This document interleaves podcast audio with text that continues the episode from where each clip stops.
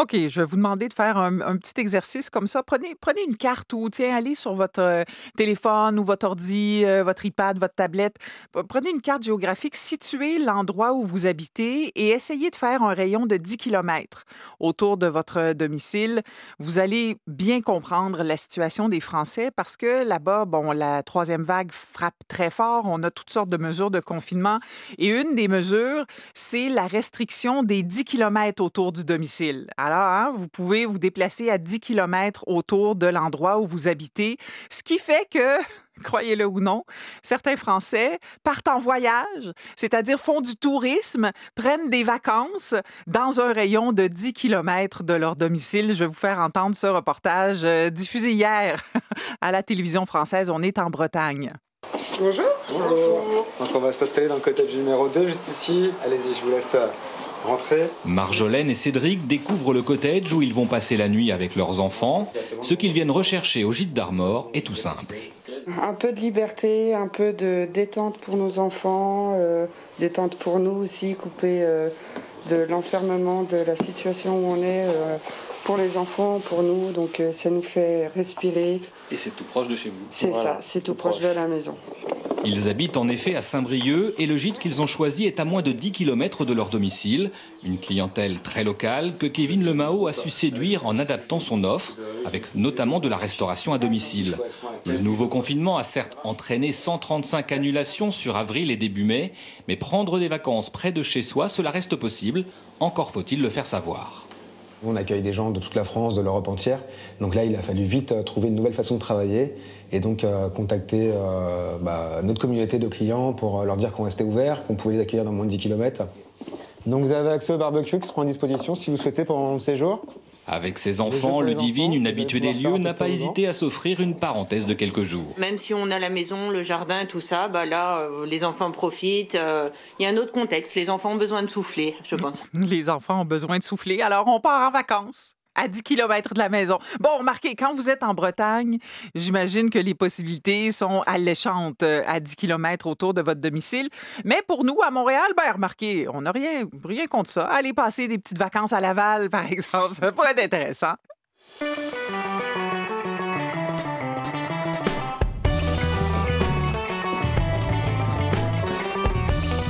Alors, autrement, les sujets sur lesquels on a travaillé pour vous euh, aujourd'hui, on se demande que faire avec toute l'eau contaminée par l'accident nucléaire de Fukushima au Japon. Rappelez-vous, on, s'était servi de beaucoup, beaucoup d'eau. Cette eau est contaminée. Euh, oui, il y en a qui ont des projets pour l'eau. Les patients COVID plus jeunes que lors de la première et la deuxième vague, on va faire le point là-dessus tout à l'heure après le radio-journal de 16 heures. Et à quel prix un grand prix? On essaie de répondre à ça tantôt. Ici Annie Desrochers, bienvenue au 15-18.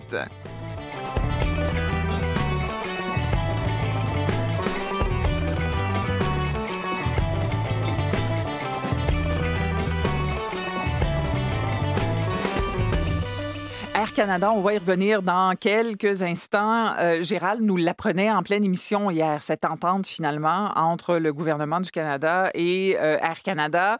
Et là, ce qui est intéressant, c'est qu'il euh, y a du neuf depuis cet avant-midi, c'est qu'on connaît les détails des remboursements.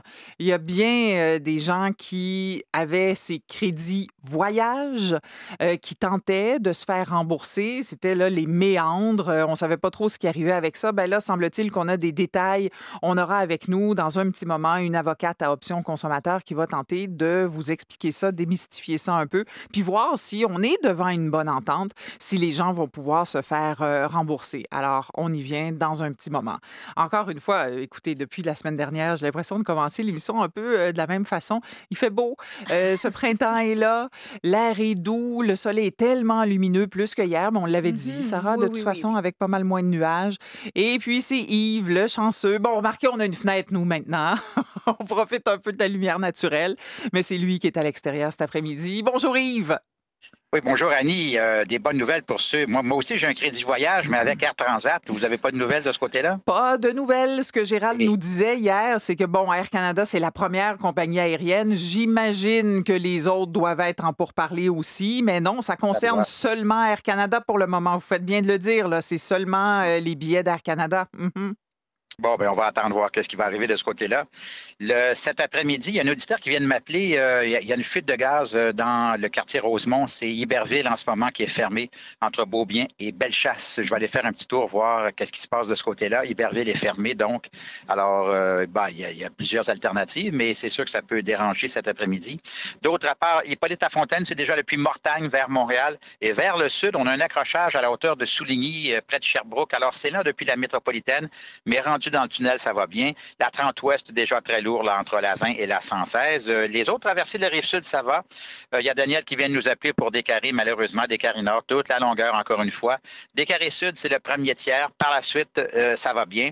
Déjà des ralentissements dans le rond-point d'Orval à cause des travaux. Du côté de la 13, 13 Sud, c'est Eckmore et 13 Nord, ben, c'est surtout dans le secteur de Boisbriand où c'est déjà pas mal occupé. Entre autres, la 640, 640 Est, on a eu Pépin tout à camion en panne.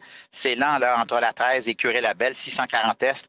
Ça déborde aussi euh, ceux qui arrivent par l'autoroute des Laurentides vers le sud pour aller prendre la 640. Là, c'est au ralenti, là aussi. Et vous souvenez-vous de l'échangeur des pains?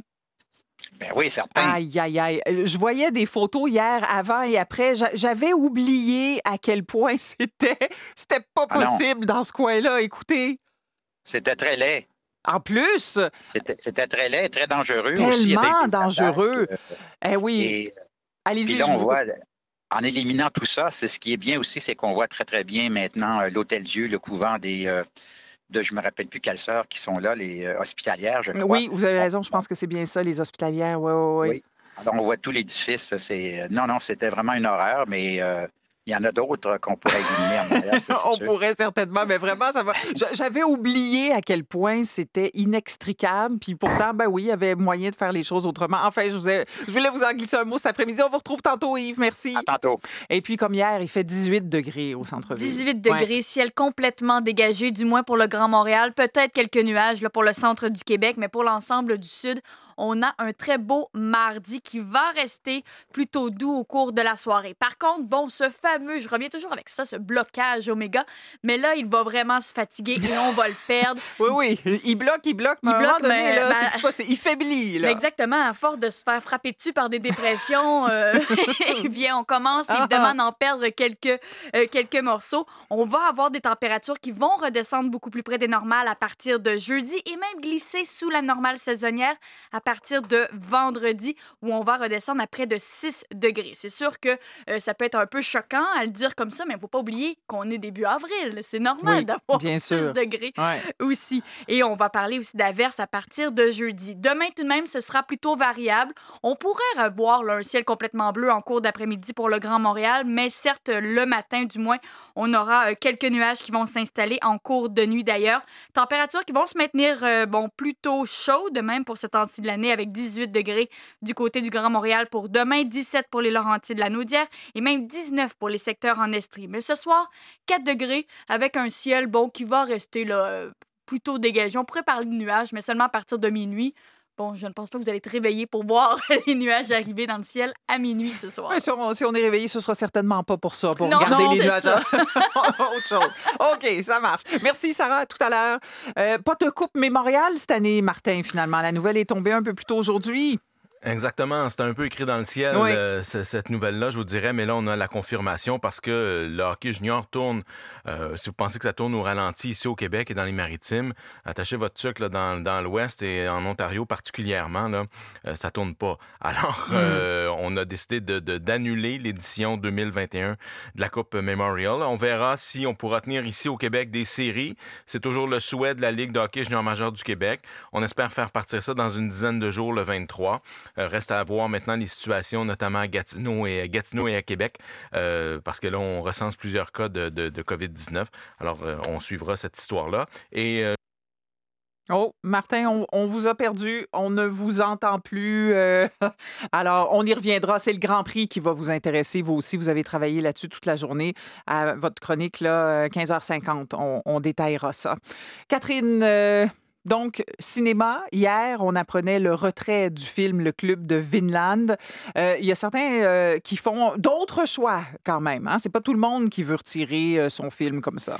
Loin s'en faut, un milieu du cinéma pas unanime, c'est le cas de le dire. Entre autres, à preuve, donc, le diffuseur Louis Dussault, K-Film Amérique, un autre gros diffuseur québécois, euh, qui lance, lui, un de ses films les plus attendus de l'année ce vendredi. Le film Les choses qu'on dit, les choses qu'on fait, mettant en vedette Niels Schneider, un film qui a fait euh, grand bruit en France, qui a fait énormément de box-office aussi. Donc, dans 18 cinémas du Québec, ce film qui prendra l'affiche ce vendredi m'a donné une entrevue. Louis, Louis Dussault trouve que le geste est particulièrement égoïste en ces temps ah. particulièrement incertains. Hmm. Oui, il n'est pas. disons qu'il avait. le dos de la même non, comme dirait ça, pas avec le dos de la même J'ai aussi parlé avec Neil Schneider, qui lui est à Prague, où semblerait-il qu'à Prague, oui, il est en train de tourner, euh, bon, quelque chose d'assez intéressant dont je vous reparlerai hmm. plus tard. Mais bref, euh, il est en train de tourner à Prague. Annie, semblerait-il que c'est pire qu'au Brésil, ah à Prague, tellement la, pandémie frappe fort. Mais c'est vrai eh que ben. personne n'en entend parler à hmm. Prague. Mais là, vous en entendrez par la bouche même de Neil Schneider, qui est là-bas. Et tout ça tout ça pour vous dire que le contexte est si volatile présentement dans le milieu du cinéma, mais dans le milieu des arts là, en général. Je vous dirais qu'on a appris il y a quelques minutes à peine que la conférence de presse qui était prévue ce jeudi des rendez-vous Québec Cinéma, ces rendez-vous Québec Cinéma qui en seront à leur 39e édition, donc qui doivent débuter le 28 avril, eh bien, on reporte la conférence de presse d'une semaine hmm. jusqu'au jeudi, donc 22 avril, parce que euh, après ce que le premier ministre vient d'annoncer, on ne sait plus trop sur quel pied danser il doit y avoir un volet virtuel et un volet euh, présentiel. Donc, on va refaire nos classes, refaire notre travail. donc, le premier ministre qui nous dit que, bon, pour les régions qui étaient en mesure d'urgence, on prolonge ça d'une semaine et il nous a aussi dit de nous attendre à des temps difficiles jusqu'à la fête nationale, donc jusqu'au 24 juin. Est-ce que ça veut dire que tout ce qu'on vit maintenant sera reconduit jusqu'au 24 juin? Il n'a pas été clair là-dessus. Mm-hmm. Mais euh, non, non, la vie normale ne reprend pas dans trois semaines. Là. Il faut s'enlever ça de la tête. Au début mai, il n'y en aura pas là, euh, voilà, de vie normale alors, euh, tout cela pour vous dire qu'on parle de cinéma encore une fois aujourd'hui. On essaie de refaire le tour du jardin. Merci, Catherine. À tout à l'heure.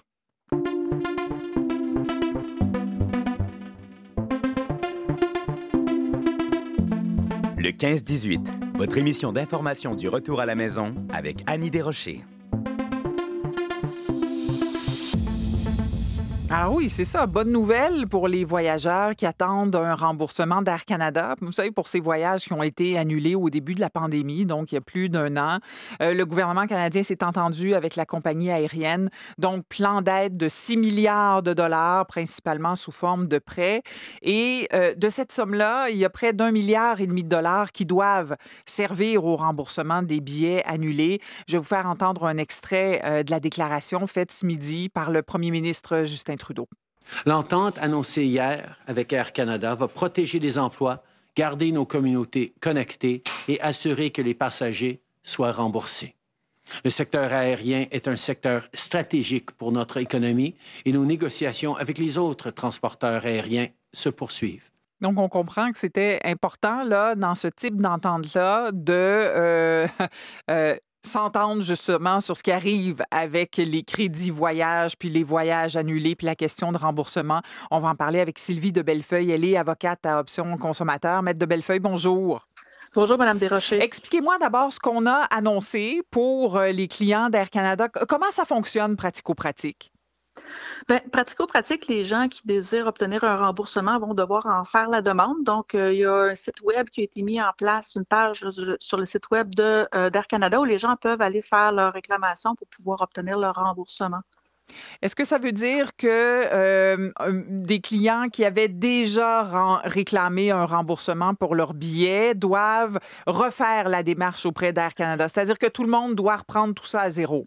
Malheureusement, c'est le, le nœud, je vous dirais, là, à ce niveau-là. Mais effectivement, si par exemple les gens avaient déjà fait des demandes de remboursement, avaient peut-être même déjà été refusés dans le passé, peuvent faire une nouvelle demande à partir du site. Il y a quand même une question-réponse qui est disponible pour répondre à certaines questions des, gens. Euh, mais oui, malheureusement, il faut reprendre la procédure.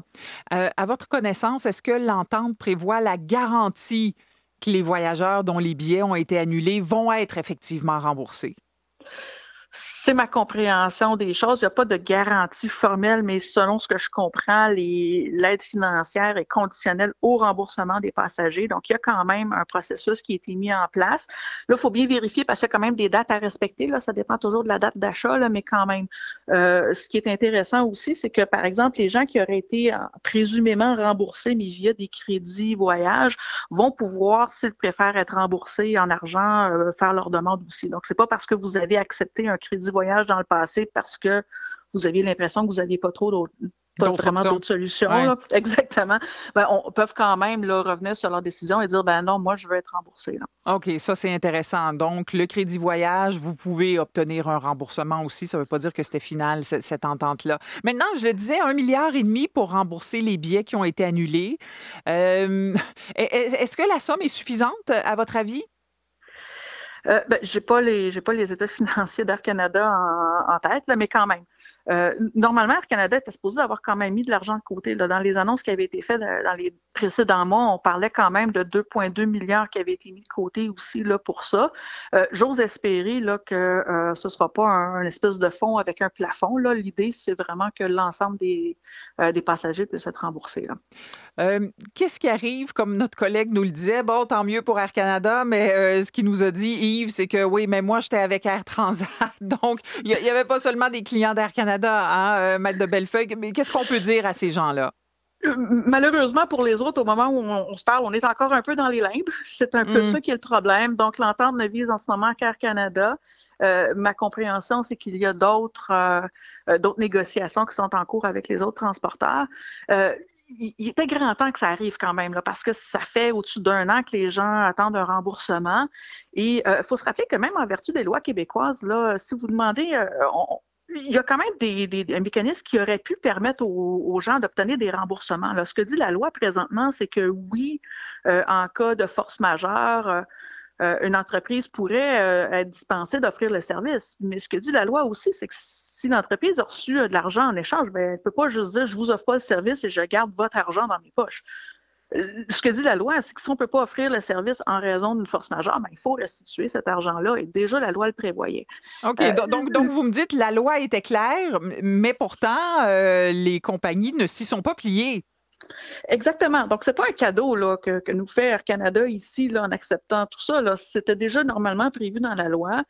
ce qu'on peut déplorer, c'est que ces mécanismes-là n'aient pas été mis en place et qu'on n'ait peut-être pas mis assez de pression au niveau gouvernemental pour que ces, ces remboursements-là soient faits depuis un, depuis un, certain temps parce que on se le cachera pas, il y a beaucoup de gens qui ont eu la, qui ont eu la vie dure là, euh, depuis le début de la pandémie. C'est vrai que le commerce du voyage a été très affecté, mais, les consommateurs, mais les consommateurs aussi. Et là, ce qu'on a exigé à toute fin pratique, c'est que les consommateurs financent les compagnies aériennes, ce qui est un non-sens. OK, peut-être que l'image sera forte, mais est-ce qu'on aurait été devant un cas, est-ce qu'on est devant un cas où on, aurait pu utiliser les, les clients en otage, au fond? Ils ont été pris en otage de, de des agissements des compagnies aériennes, non? C'est un peu l'impression qu'on a, effectivement. Parce que parce que d'une part, les compagnies aériennes disaient pauvre de nous, on ne peut pas rembourser, on n'aura pas l'argent. Euh, si vous nous aidez, on va pouvoir rembourser les consommateurs. De leur côté, le gouvernement disait ben, on veut bien vous aider, mais vous devez rembourser les consommateurs. Donc, d'un côté et de l'autre, il y avait, semble-t-il, une déclaration à l'effet qu'il faudrait rembourser les voyageurs. Le problème, c'est que pendant ce temps-là, les gens attendent toujours après leur argent. OK. Rappelons, en terminant, euh, les clients d'Air Canada n'ont qu'à aller sur le site Internet d'Air Canada pour le moment. J'ai bien compris ce que vous nous disiez? C'est ce que j'ai compris également. Euh, j'ai cru comprendre qu'Air Canada allait aussi euh, communiquer avec ses clients, mais bon, euh, je pense qu'on n'est jamais mieux servi que par soi-même. Donc, j'invite les gens, évidemment, à aller, aller sur le site web et d'entamer la procédure. OK. Donc, répétons-le, même si vous aviez déjà entamé des procédures, il faut reprendre ça de zéro en allant faire une, une, demande en ligne. Maître Sylvie de Bellefeuille, vous êtes avocate à Option Consommateur. Merci beaucoup d'avoir été là. C'est un plaisir. Au revoir. Ici Radio-Canada Première, au 95.1 dans le Grand Montréal. Maintenant, euh, en Russie, euh, le pays a annoncé aujourd'hui qu'il effectue des exercices militaires près des frontières ukrainiennes. On parle quand même de plusieurs dizaines de milliers de soldats. Euh, selon les autorités russes, cette mobilisation, elle vient en réaction à des activités menaçantes, je mets ça entre guillemets, de l'OTAN. Mais Kiev accuse en revanche Moscou de masser des troupes proche de la frontière pour intimider les Ukrainiens, voire peut-être pour se préparer à une invasion de l'Est du pays. On sait que depuis 2014, il y a des milices pro-russes qui occupent deux villes de la région minière du Donbass, qui est aussi une forte zone de concentration russophone. On va revenir sur tout ça avec François Brousseau. Bonjour François. Bonjour Annie. Mais hum, comment on peut expliquer ce, regain de tension dans la région? D'abord, c'est un conflit gelé ou semi-gelé que le conflit de l'Est de l'Ukraine. Donc, par définition, un conflit gelé, c'est pas un conflit réglé. Donc, ça peut revenir à la surface euh, avec le printemps ou euh, autrement. oui. Les Ukrainiens, en fait, continuent de souffrir de l'amputation d'une partie de leur pays, de leur souveraineté nationale depuis 2014. Amputation de facto dans ce cas-là, mais non officielle parce que les deux fameuses villes de Donetsk et de Luhansk, euh, reprises par les, par, les miliciens pro-russes, elles échappent au contrôle du gouvernement de Kiev. Oui, mais sans pour avoir été autant annexées par la ah Russie, alors que pour ce qui est de la, Crimée, la même année 2014, là, il y avait eu effectivement annexion euh, officielle. Moscou, de son côté, prétend protéger les russophones de l'Est de l'Ukraine, qui se disent maltraités, pour lesquels la Russie montre beaucoup de sollicitude. Il y a aussi, Annie, le fait que Moscou redoute l'influence de l'OTAN à ses portes, mais le président Volodymyr Zelensky euh, a beau demander aux pays occidentaux d'envisager l'accession de l'Ukraine à l'OTAN, l'Ukraine, ma foi, est, semble loin, très loin d'une telle adhésion. Oui, mais pour autant, plusieurs pays occidentaux, depuis quelques jours en tout cas, avertissent Moscou, puis manifestent clairement leur inquiétude devant, devant l'évolution de la situation. Oui, ça c'est vrai. Alors, il n'y a, aucun doute, il s'agit de savoir dans cette histoire où va, leur sympathie, mm. qu'on soit à Paris, à Londres, à Washington ou à Ottawa, c'est clair. Mais entre la sympathie, les avertissements et les déclarations verbales d'appui à la souveraineté ukrainienne, comme Trudeau l'a fait avec Zelensky au bout du fil il y a quelques jours, et même dans le cas des États-Unis, une certaine aide militaire à Kiev, parce qu'il y a une aide militaire à Kiev, mais Washington a dit à Kiev, vous ne l'utilisez pas sur le front Est. Bon, parenthèse. Mais entre tout ça, et le fait d'aller s'allier militairement officiellement, de dire vous êtes dans l'OTAN et si jamais ils vous attaquent, ils nous attaquent tous en même temps, il y a un pas que les Occidentaux sont pas prêts de franchir, je crois. Alors, l'adhésion de l'Ukraine à l'OTAN, vous savez, c'est une ligne rouge absolue du point de vue de Moscou, qu'il verrait comme une déclaration de guerre. Et je dirais de l'autre bord, c'est une utopie euh, mm. qu'on aime caresser à Kiev. Les nationalistes ukrainiens, dans ce pays divisé grosso modo entre, euh, mettons, une partie ouest pro-occidentale qui peut ressembler un peu à la Pologne et une partie est russifiée, eh bien là-dedans, les nationalistes de l'ouest aiment bien entretenir l'idée que leur avenir est en Occident, alors Union européenne, OTAN, etc., le dos tourné à la Russie, mais dans la réalité, c'est pas de mal à veille. Et c'est là tout le drame, Annie, de ce pays déchiré, coupé en deux, et depuis cette étant blessé par cette amputation de 2014, mhm. pays en crise permanente d'identité, sous le regard, je dirais, de loup d'une Russie qui n'a jamais reconnu, au fond, la légitimité d'un pays nommé Ukraine. Oui, pour les Russes, le fait de masser non loin de la frontière des troupes, là, parfois qu'on a rapatrié d'aussi loin de la Sibérie quand même, c'est pas rien. Est-ce que ça annonce une invasion russe? Écoutez, pas forcément, mais même si ça reste possible. D'abord, il faut souligner que que, les Russes en ce moment font pas mystère, font pas semblant, ne, ne, cachent pas du tout ces mouvements de troupes, de troupes qui sont, je dirais, un véritable spectacle organisé. Le ministre russe de la Défense, euh, Shoigu, vient de déclarer, et là je le cite, en trois semaines, deux armées, trois divisions de troupes aéroportées ont été transférées avec succès aux frontières ouest de la Russie pour des exercices. Mmh, Alors, euh, si, on, si, on le, si on le traduit en vernaculaire un peu vulgaire, vous allez m'excuser, il dit en substance, vous les voyez mes muscles, vous les voyez bien, est-ce qu'il vous impressionne? Maintenant, agissez en conséquence et prenez votre trou. Hmm. C'est dit vulgairement, excusez-moi, mais, mais, ça représente, je crois, l'esprit de la chose. Ce que, ce que veulent projeter les Russes en termes en ce moment d'influence et de forme et de force face à l'Ukraine, en pariant sur le fait qu'une telle attitude causera pas d'escalade, ce qui est toujours possible, mais plutôt au contraire un certain dégonflement, une certaine peur dans le camp adverse. Donc, même s'il y a de réels mouvements de troupes, aucun doute, ça fait davantage partie, je crois, d'une guerre psychologique qui consiste à, rouler les mécaniques pour intimider l'ennemi. Poutine est un mal alpha et un maître, un maître du genre, n'est-ce pas? On le connaît. Plus que, disons, l'envoi d'une force armée avec un plan d'action décisif à la frontière pour envahir. OK. Côté ukrainien, ce qu'on prétend, François, c'est que les Russes pourraient envoyer, comme, comme en 2014, des groupes tactiques clandestins à travers la frontière. Rappelez-vous, à l'époque, on les appelait les, les petits hommes verts. Oui, les petits bons hommes verts en Crimée et dans l'est de l'Ukraine, c'est vrai. C'est une possibilité qui a été évoquée par le commandant en chef de l'armée ukrainienne, je crois que c'était hier, euh, son nom. Lui, il ne croit pas à une invasion classique pour annexer le Donbass comme, comme la Crimée, mais il dit, oui, que Moscou lui dit ça, veut déguiser avec d'apparents exercices improvisés un nouveau déploiement de, groupes tactiques comme ces milliers d'agents russes clandestins, les petits bons hommes verts, qui avaient franchi la frontière en 2014 pour aller faire euh, la guérilla en Ukraine avec leurs frères de sang et leurs frères de langue.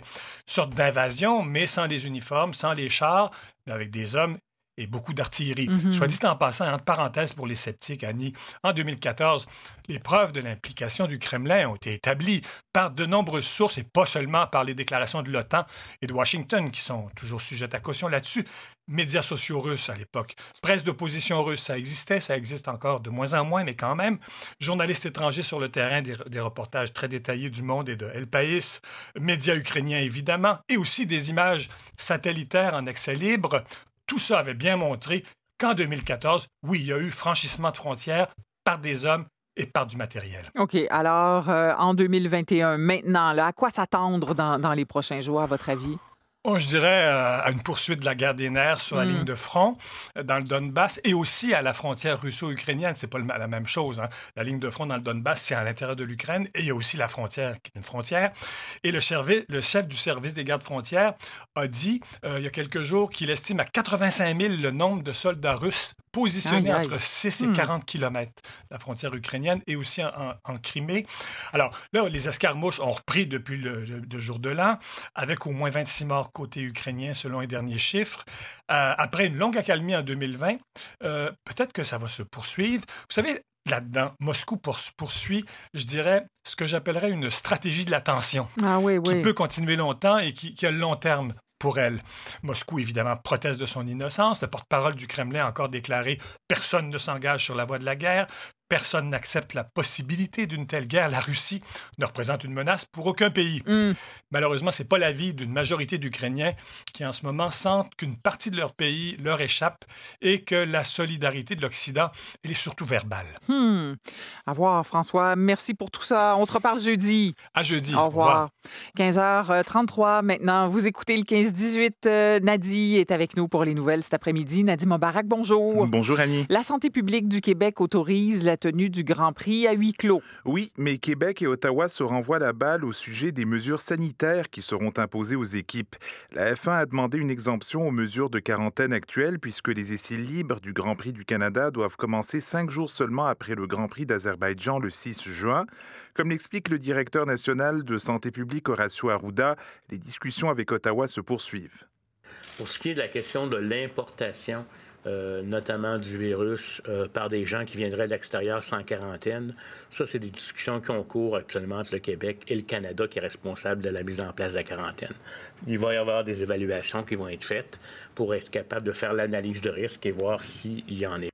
Et puis le promoteur demande aussi un dédommagement de 6 millions de dollars en lien avec la baisse de revenus engendrée par l'absence de spectateurs. Six associations patronales du Québec demandent l'intervention du premier ministre Justin Trudeau dans le conflit au port de Montréal, quitte euh, à adopter une loi spéciale. Voilà, le Conseil du patronat du Québec, la Fédération des chambres de commerce du Québec, les manufacturiers exportateurs du Québec, la Fédération canadienne de l'entreprise indépendante, l'Association du camionnage et la Chambre de commerce du Montréal métropolitain estime que même une grève partielle est inacceptable parce qu'un port ne peut fonctionner à temps partiel. Les 1150 débardeurs du port de Montréal doivent amorcer un débrayage partiel cette semaine. À Longueuil, maintenant, une opération policière est en cours à la suite d'un appel logé en lien avec une dispute familiale. Oui, une personne possiblement armée est sur place et donc il y a un important déploiement policier qui est visible dans le secteur de la rue Saint-Louis, dans le quartier Le Moine et les autorités enquêtent. Comme chaque année, les corps policiers du Québec Québec lancent leur campagne pour prévenir les comportements imprudents sur la route. Oui, tout le monde, automobilistes, cyclistes, piétons, est invité à faire preuve de prudence, notamment près des chantiers routiers. Voici Julie Chalin du SPVM. Il y a, dans le fond, euh, ne pas céder le passage, euh, suivre de trop près. Euh, il y a les, tout ce qui est vitesse aussi également. puis pour les piétons, bien, respecter les feux de signalisation. Les cyclistes, la même chose. Ce qu'on va faire, c'est que dans le fond, on va intercepter les véhicules ou les piétons ou les cyclistes. On a des pamphlets de prévention qu'on va leur distribuer ce matin puis, euh, ils vont pouvoir avoir toutes les règles de sécurité. Puis, les policiers vont s'assurer, dans le fond, de bien les aviser puis leur donner des conseils. L'opération se déroule partout au Québec jusqu'à jeudi. Et puis, les ponts Jacques-Cartier et Champlain Incorporé viennent de dresser le bilan de la première saison d'exploitation hivernale de la piste multifonctionnelle, euh, du trottoir également du pont Jacques-Cartier. Oui, l'organisation a recensé plus de 14 000 passages sur la piste entre le 18 décembre et le 18 mars dernier. Ces passages se répartissent presque à moitié donc entre le vélo et les personnes qui se promenaient à pied. Merci beaucoup, Nadie. À tantôt. À tout à l'heure. Euh, Yves, euh, maintenant fuite de gaz, donc, du côté de la rue Iberville. Euh, j'essaie de me rendre sur place, mais là, c'est bloqué, tout bord, tout côté. Éviter le secteur, c'est entre euh, Bellechasse et Beaubien. Euh, il y avait déjà des travaux dans le secteur, alors peut-être qu'il y a eu une conduite de gaz perforée, accidentellement, mais ça congestionne complètement Iberville. moi, j'étais sur de, ben, c'est ça, je vois les pompiers et tout, là, j'essaie de monter, mais c'est fermé à la hauteur de Rosemont, entre Rosemont et Beaubien. Donc, Iberville, fermé dans les deux directions. Oups, là, je suis je suis en plein milieu de l'intersection. Je vais continuer un petit peu. oui, bonne idée. Alors là, évidemment, ça va amener les gens beaucoup plus. Il y avait, déjà, je voyais qu'il y avait plus de monde sur Delorimier, direction nord. Alors, ça va toucher un petit peu tout le, quadrilatère. Et attention, il y a des feux de circulation qui sont, euh, qui sont encore carrément éteints. Alors, ou au clignotant rouge, il faut, on le rappelle, il faut absolument effectuer l'arrêt obligatoire en, lorsque les feux de circulation ne fonctionnent pas. Merci Yves. Et puis Sarah? Eh bien, le beau temps se poursuit, euh, du moins pour euh, bon cette fin de journée. Demain, ce sera variable, surtout pour les secteurs des Laurentides, de la Naudière euh, Montréal, on aura des nuages en matinée. Ça pourrait tout de même se dégager en cours euh, d'après-midi. Par la suite, eh bien, on a un système dépressionnaire qui fera son entrée en province. On parle de pluie pour jeudi, entre 15 et même 30 mm de pluie qui pourrait tomber, et même de la neige en terrain montagneux. ceci dit. Non. et oui, on revient bien sûr euh, près des normales saisonnières. Mais pour ce soir, 4 degrés, ce sera généralement dégagé pour l'ensemble du sud du Québec. Demain, 18 degrés est attendu pour le Grand Montréal. Pour nous écouter où que vous soyez, rendez-vous sur l'application Radio-Canada Audio. Fait que l'autre jour, le conseiller me demande c'est un vin rustique que vous cherchez, dans le fond. Je dis rustique, c'est pas un meuble que je cherche, c'est un cabernet vierge. Qu'est-ce que c'est ça, rustique? Rustique. Tu veux pas qu'il joue de la cuillère autour d'un feu de camp, ton vin, tu veux juste qu'il te tâche pas trop les dents. C'est pas, compliqué. Catherine, euh, premier euh, spectacle solo pour euh, Eve Côté. Vous avez entendu un court sketch des Grandes Crues. Les Grandes Crues, c'est ce duo humoristique au féminin composé d'Eve Côté et de Marilyn Jonca qui fait la joie, ma foi, en tout cas la mienne, assurément, parce qu'elles n'ont pas la langue dans leur poche, les Grandes Crues, d'où leur nom d'ailleurs.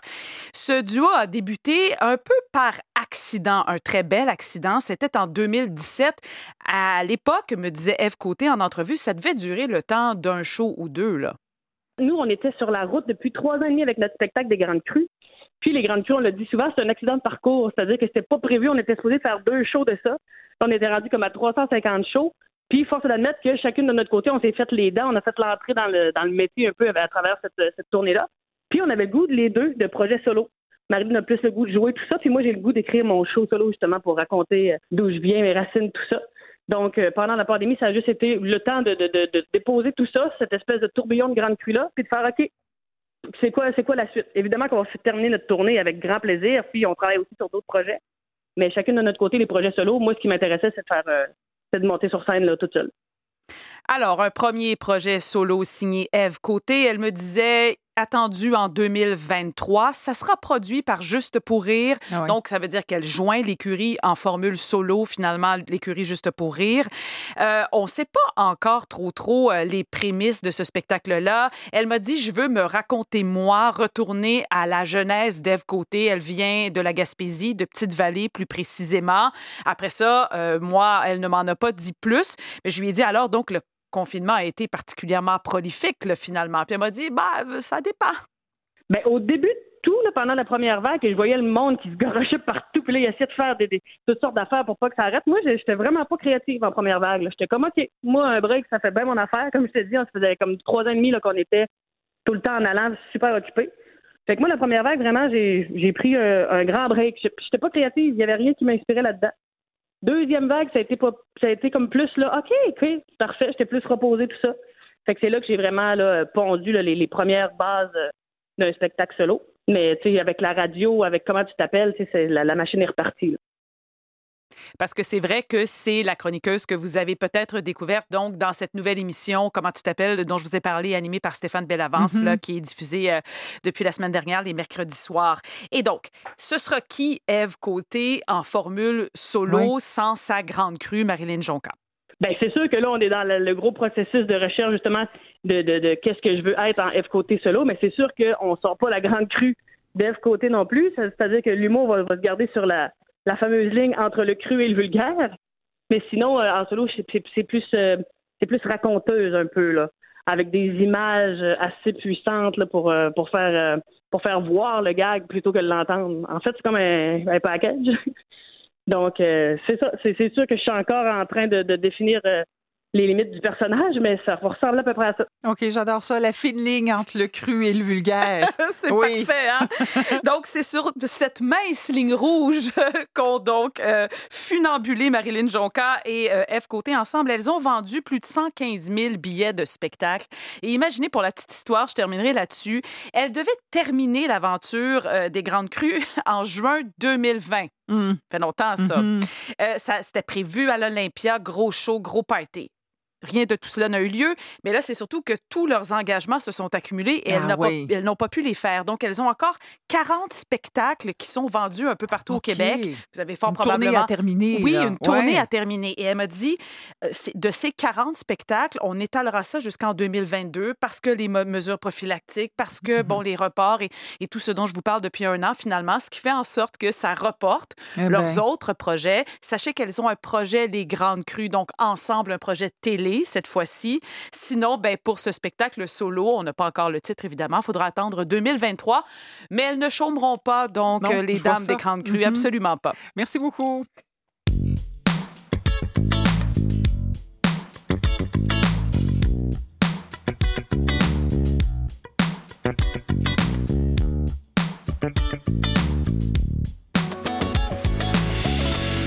Japon, mars 2011, vous vous en souvenez, il y a tremblement de terre et ensuite tsunami qui entraîne un grave accident euh, à la centrale nucléaire de Fukushima. Ça provoque la mort de 19 000 personnes, l'évacuation d'une centaine de milliers de résidents. Et là, euh, suite à l'accident nucléaire, on, on utilise de l'eau pour refroidir les réacteurs. Il y a beaucoup, beaucoup d'eau qui a été utilisée. Une eau qui existe toujours, mais qui est maintenant polluée. Et là, le gouvernement japonais a décidé de rejeter dans l'océan plus d'un million de tonnes d'eau. Quand je vous disais beaucoup d'eau, là, un million de tonnes d'eau qui viennent de la centrale nucléaire de Fukushima. Ça suscite beaucoup d'opposition, euh, autant des, Japonais que des pays voisins. On va discuter de tout ça avec Michael Schneider. Il est consultant international dans les domaines de l'énergie et de la politique nucléaire, coordonnateur, coordinateur, pardon, et éditeur du World Nuclear Industry Status Report. Avec nous de Paris, en direct. Merci beaucoup de votre disponibilité, Monsieur Schneider. C'est un grand plaisir, merci. D'abord, décrivez-moi l'état de cette eau, un, un million de tonnes d'eau. Où est cette eau et quelle est sa qualité, si on veut? Cette eau est stockée dans des grands réservoirs euh, qui font chacun euh, un, un millier de mètres cubes. Et, et- et évidemment, on peut se poser la question, mais pourquoi tant d'eau Euh, et peut-être pour, pour les auditeurs, pour comprendre de quoi il s'agit, en fait, quand il a, ils ont construit cette centrale, ils l'ont construit au-dessus d'une rivière souterraine. Et cette euh, rivière souterraine, on l'a déviée euh, par des moyens euh, techniques. Et ces moyens de dévi- déviation technique ont totalement été détruits dans le, dans le tremblement de terre de, de 2011.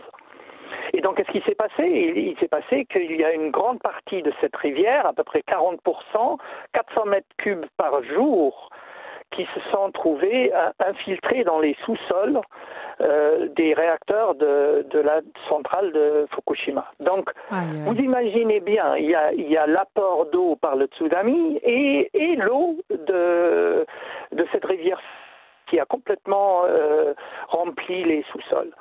Et puis en même temps, il y avait le grand problème de, des cœurs fusionnés, les cœurs qui ont, qui ont surchauffé pendant cette crise en 2011 et, et aujourd'hui c'est des, des espèces de boue de, de, de combustible fondu. Ouais.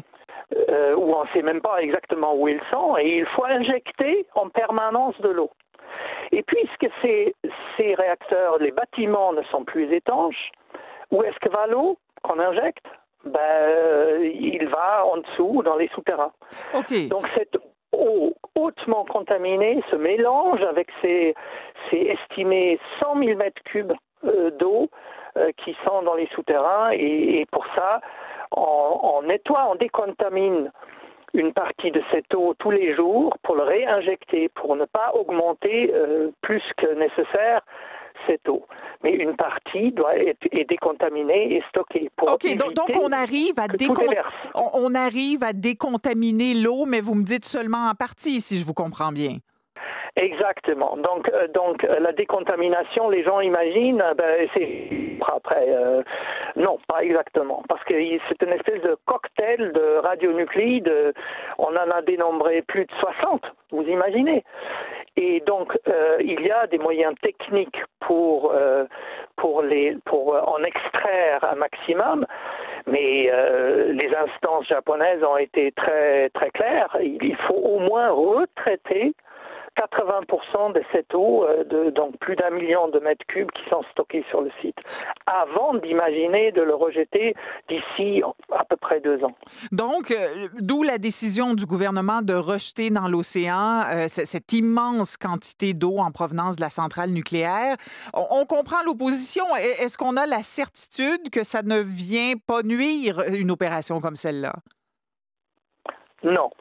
Et c'est bien là où le bas blesse, c'est-à-dire il y a un grand problème de confiance aussi bien au niveau euh, local, c'est-à-dire les citoyens, euh, les agriculteurs, les surtout les syndicats des pêcheurs, parce que vous imaginez, ça fait dix ans qu'ils euh, sont frappés ce, ce, cette horrible réputation d'être d'être les pêcheurs de Fukushima. Vous Ouais, imaginez, ouais. personne ne veut acheter les poissons. Et donc euh, maintenant ils disent il y en a, ça suffit, euh, on n'en veut pas, on n'en veut pas plus. Et donc euh, c'est ça sera le, le grand défi, c'est de convaincre les, les citoyens, les pêcheurs, les municipalités qui se sont exprimés contre. Et le gouvernement n'a pas réussi jusqu'à maintenant euh, de mettre euh, en place euh, un- un- une procédure. Oui, c'est ça, parce que- parce- la confiance. Parce qu'elle est- est-ce qu'elle existe? Parce qu'on on ne peut pas ne pas toucher à rien puis laisser les choses comme ça, j'imagine. En terminant, que- quelle est la, la solution? Oh, il y a. si- euh, vous savez, si j'y suis à Paris et j'aurai la recette pour euh, ces euh, 1,2 million de mètres cubes, euh, je ne serai pas ici. Oui, oui. J'aurai un bon boulot bien payé. Donc, c'est- d'une complexité inouïe euh, devant lequel euh, les, les Japonais se trouvent, et c'est peut-être un des problèmes de départ, c'est-à-dire qu'on n'a pas assez euh, basé le- les, les sur une consultation sur le plan international. Mais il est clair qu'il faudrait euh, euh, en aucun cas euh, précipiter les choses. Et puis, vous savez, un des, des, des plus grands problèmes, c'est l'hydrogène radioactif. Bien et, sûr. et ça, c'est pas des, des, des ordres de grandeur de demi-vie, donc la moitié de la radioactivité qui s'en va. Donc on pourrait attendre avant de le rejeter dans, la mer. Mais tout ça devrait se faire euh, avec consultation d'experts indépendants, réellement indépendants, pour gagner la confiance euh, de tout le monde qui est impliqué. Donc, euh, le gouvernement a pris sa décision, mais il n'y a pas de date où on commence à le faire, si je comprends bien. Pour l'instant, l'horizon qui avait été indiqué par le gouvernement, c'est à partir de 2023. Donc Ah oui. il y aurait deux ans pour mettre en place, parce que de toute façon, euh, personne n'imagine de rejeter l'eau telle quelle. Donc il faut le retraiter, la, la très grosse partie, et puis il faudrait le diluer d'un facteur 500 environ. Hmm. Donc tout ça, c'est techniquement compliqué. C'est pas du tout à mettre en œuvre euh, demain matin. Alors, euh, Michael Schneider, vous êtes consultant international dans les domaines de l'énergie et puis de la politique nucléaire. Vous nous parliez de Paris. Merci beaucoup d'avoir été avec nous. Merci à vous de m'avoir. Au revoir. Au revoir. En circulation avec Yves euh, maintenant. Bon, j'ai fait le tour là. Finalement, on vient de rouvrir Iberville. C'est une fuite de gaz, Iberville et euh, Bellechasse. Donc, il y a des travaux importants sur Bellechasse depuis quelques jours. Euh, Bellechasse demeure fermée, mais au moins on a rouvert Iberville. Les pompiers euh, quittaient au moment où, euh, où j'arrivais. Alors ça, c'est une affaire de régler. Où c'est moins bon, c'est du côté de Longueuil. On a une opération policière importante. Là, c'est la 112 euh, qui est fermée. C'est le chemin Saint-Louis, fermé à la hauteur de la 134. Ça veut dire le boulevard Tachereau. Donc, la 112 à Tachereau, fermée dans les deux directions. Enquête policière en cours. C'est fermé entre les rues Bernard d'Arche et Georges. Merci Yves. Je repense Fukushima, là, je disais mars 2011, ça fait, ça fait 10 ans. 10 ans et on est encore pris avec les conséquences de, de cet accident-là. Enfin. Euh, maintenant, est-ce qu'il va y avoir un Grand Prix de Formule 1 à Montréal? C'était prévu ça pour le 13 juin, celui, celui qui s'en vient. Et euh, les trois parliers du gouvernement puis la santé publique essaient de, de, trancher, d'arriver à une, à une réponse assez claire. Martin, les dirigeants de la Formule 1, eux, en tout cas, ont fait connaître leur demande. Oui, c'est dans, dans deux mois, jour pour jour, hein, on Ben est oui, le vous 13 avez avril raison, aujourd'hui, euh, que se tiendrait ce Grand Prix euh, de Formule 1 au Canada. Et oui, les gens de, de, de la Formule 1 ont envoyé une lettre au premier ministre euh, Justin Trudeau disant, nous, on est prêts à venir chez vous, voici comment ça fonctionnerait. C'est le principe de la bulle qu'on veut, qu'on veut recréer, la bonne vieille bulle. Euh, sauf que là, il serait 1300 environ à débarquer ici au Canada, euh, en provenance de l'Azerbaïdjan, parce que la semaine précédente, il y a un Grand Prix en Azerbaïdjan, et là, on arriverait ici au pays, euh, tous par vol nolisé. On dit que les hôtels seraient réservés en entier ou encore des étages complets, que le transport se ferait euh, sous la responsabilité des gens de la F1, donc pas de transport public, et que la F1 aurait ses propres installations médicales Qui sur le la circuit bulle pour- F1, Martin, autrement Exactement. dit. Ouais. Exactement. Donc, et qui ferait le dépistage et le contrôle euh, des, des choses. Mais ce qu'on demande, c'est de ne pas avoir de quarantaine à respecter lorsqu'on arrive au Canada euh, pour des questions de, de- temps, évidemment. Là. Euh, si on, a- un Grand Prix la semaine précédente, le 14 jours de quarantaine à l'entrée au pays est pas possible. Et là, ben, on dit, écoutez, en Autriche, on l'a fait. Euh, le taux de po- positivité l'an dernier, il y a eu 17 Grands Prix qui se sont tenus, c'est 0,1% Alors, on nous dit le risque est mince. Quand même, euh, c'est 1300 personnes, là, les, les équipes. il y a beaucoup de monde qui gravite autour de, ces équipes-là. Est-ce que c'est jouable? Est-ce que c'est c'est faisable, tout ça? Ça, c'est la, la grande question. Qu'est-ce qu'en pense la, la santé publique? Alors, il y a deux choses. La santé publique du Québec a émis un avis disant oui, on est prêt à le recevoir, le Grand Prix. Il faut que ça se fasse à huis clos. Euh, et euh, donc, on, on est- prêt à regarder là, les, les- les modalités de tout ça, les modalités de la bulle. Sauf que le point qui accroche, c'est la quarantaine. Et ça, ça relève du gouvernement fédéral.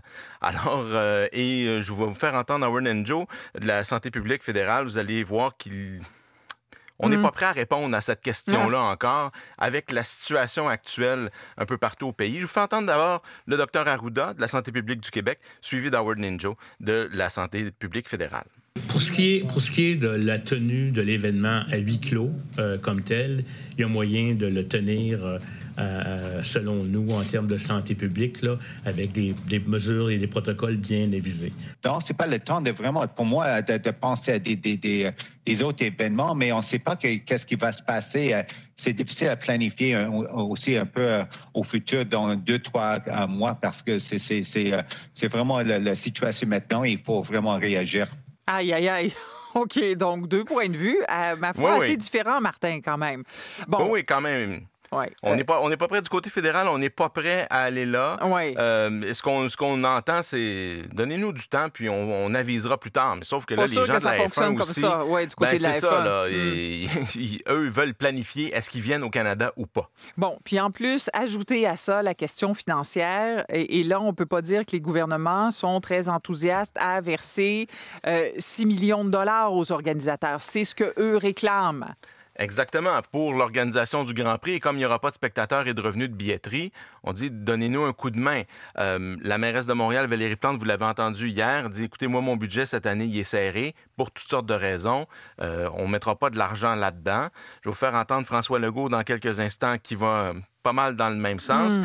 Euh, et on, a donné là, dans, dans, dans cette organisation-là du Grand Prix aussi. Euh, je pense que dans le contexte actuel, ce serait difficilement justifiable et vous aurez un invité plus tard pour en parler, mais quelles, seront les, quelles seraient les retombées de, ce, de cet événement-là cette année, étant donné qu'il n'y a pas de public qui va, qui va entrer sur, euh, au circuit Gilles Villeneuve. alors, c'est sûr qu'on ne joue pas avec les mêmes chiffres qu'à l'habitude. c'est sûr. je vous fais entendre tout de suite François Legault sur est-ce qu'on a besoin d'un Grand Prix à Montréal en 2021? Il n'y a rien de réglé avec euh, le Grand Prix de la F1. La seule affaire qui, nous intéresse, c'est qu'il y a des retombées importantes, entre autres pour les hôteliers euh, de Montréal, très importantes, euh, et des vraies retombées, parce que c'est de l'argent qui vient de l'extérieur du Québec. c'est tout. bon, puis évidemment, on parle d'une activité qui aurait lieu sans spectateurs. C'est possible. Je vous avoue que si euh, euh c'était pas de remettre en question les années suivantes, moi, je ne vois pas pourquoi on a besoin de ça cette année. Ah, parce que c'est ça l'affaire, Martin. Si on dit non pour cette année, est-ce que ça ne remet pas en question toutes les autres années qui étaient prévues au contrat? Bien, c'est ça l'affaire avec la hmm. F1. C'est que vous avez beau avoir un contrat jusqu'en 2029, sont capables de vous l'enlever l'année prochaine, le Grand Prix en 2022, parce que Portland aux États-Unis va offrir plus d'argent. Pour, toutes sortes de raisons comme ça. Alors, la crainte de le perdre, l'événement, elle est toujours là. Euh, et c'est la crainte qu'a exprimé François Dumontier depuis déjà plusieurs mois, euh, le, promoteur du Grand Prix. Euh, mais là, dans le contexte actuel, on est un peu pris avec ça. la F1 dit non, non, il y a un contrat, on va, on va le respecter. Mais des, des, des, vires capots comme ça, on a, on a déjà joué dans ce film-là, notamment pour le Grand Prix du Canada. Donc, donc là, on, attend la décision du fédéral, c'est ça? Là? Il y a des pourparlers en cours présentement entre la santé publique fédérale, provinciale et le promoteur du Grand Prix. Euh, oui, c'est ce qui, c'est la question de la quarantaine qui semble être vraiment la, clé là-dedans. Puis ensuite, la question financière. La question financière également, euh, c'est pas c'est pas c'est pas réglé. Puis ben comme on disait, c'est dans deux mois. Ouais. c'est très très bientôt. D'accord, Martin. Merci beaucoup. À tout euh. On retourne vers vous en circulation, Yves. Oui, un fort sympathique euh, camionneur. merci Sylvain, qui me parlait de justement la 13 Nord. Le problème, c'est un camion en panne. J'ai eu quelques appels là-dessus. 13 Nord à la hauteur Henri Bourassa, un gros camion remorque en panne. Hmm. Et là, ben, ça bloque totalement la 13 Nord. On est rendu avant Côte-de-Liesse, dans le bout de Hickmore. Alors, la 13 Nord vers Laval, c'est vraiment pas beau. Et ce qu'il y a, évidemment, il y a des répercussions également sur la 40, 40 Est, 40 Ouest? Tous les gens qui vont vers Laval sont coincés là-dedans. 40 Est, ça refoule même jusqu'au boulevard Même avant. Alors, vous voyez, c'est vraiment pas facile. L'autoroute des Laurentides, un petit peu plus recommandable. En tout cas, à partir de la métropolitaine, ça roule un peu mieux. Euh, l'autre problème, c'est du côté de la métropolitaine. Ça, ça vient d'arriver. Métropolitaine Ouest à la hauteur de Christophe Colomb. Accrochage, un camion, deux automobiles à la hauteur de Christophe Colomb, voie de gauche, métropolitaine Ouest. Et là, ça se garde à partir de Vio P9. C'est très lent. Et en sens contraire, ça attire la curiosité. La métropolitaine est congestionnée d'un bord à bord, mur à mur, comme on pourrait dire, entre Cavendish. Et c'est comme ça jusqu'à la hauteur de l'accident. Et à la météo, Sarah? Eh bien, ça restera beau pour ce soir et cette nuit du côté du Grand Montréal. Des minimums tout de même qui redescendent beaucoup plus près des normales. 4 degrés euh, pour le Grand Montréal, 3 du côté des Laurentides de la Naudière et même 2 degrés pour les secteurs de l'Estrie avec quelques nuages. Demain, eh bien, on aura un ennuagement qui sera un peu plus euh, bon hâtif du côté des Laurentides de la Naudière. Ensuite, Montréal aura son, euh, son lot de nuages, malgré qu'on pourrait revoir un certain dégagement en cours d'après-midi. Pour l'Estrie, ce sera généralement ensoleillé demain. Vraiment, là, c'est à partir de jeudi qu'on voit un changement de masse et un changement de, patron, de patron météorologique. Température de 18 degrés attendue demain. Euh, les patients COVID plus jeunes que lors de la première et la deuxième vague. On va faire le point après votre radio-journal de 16 heures.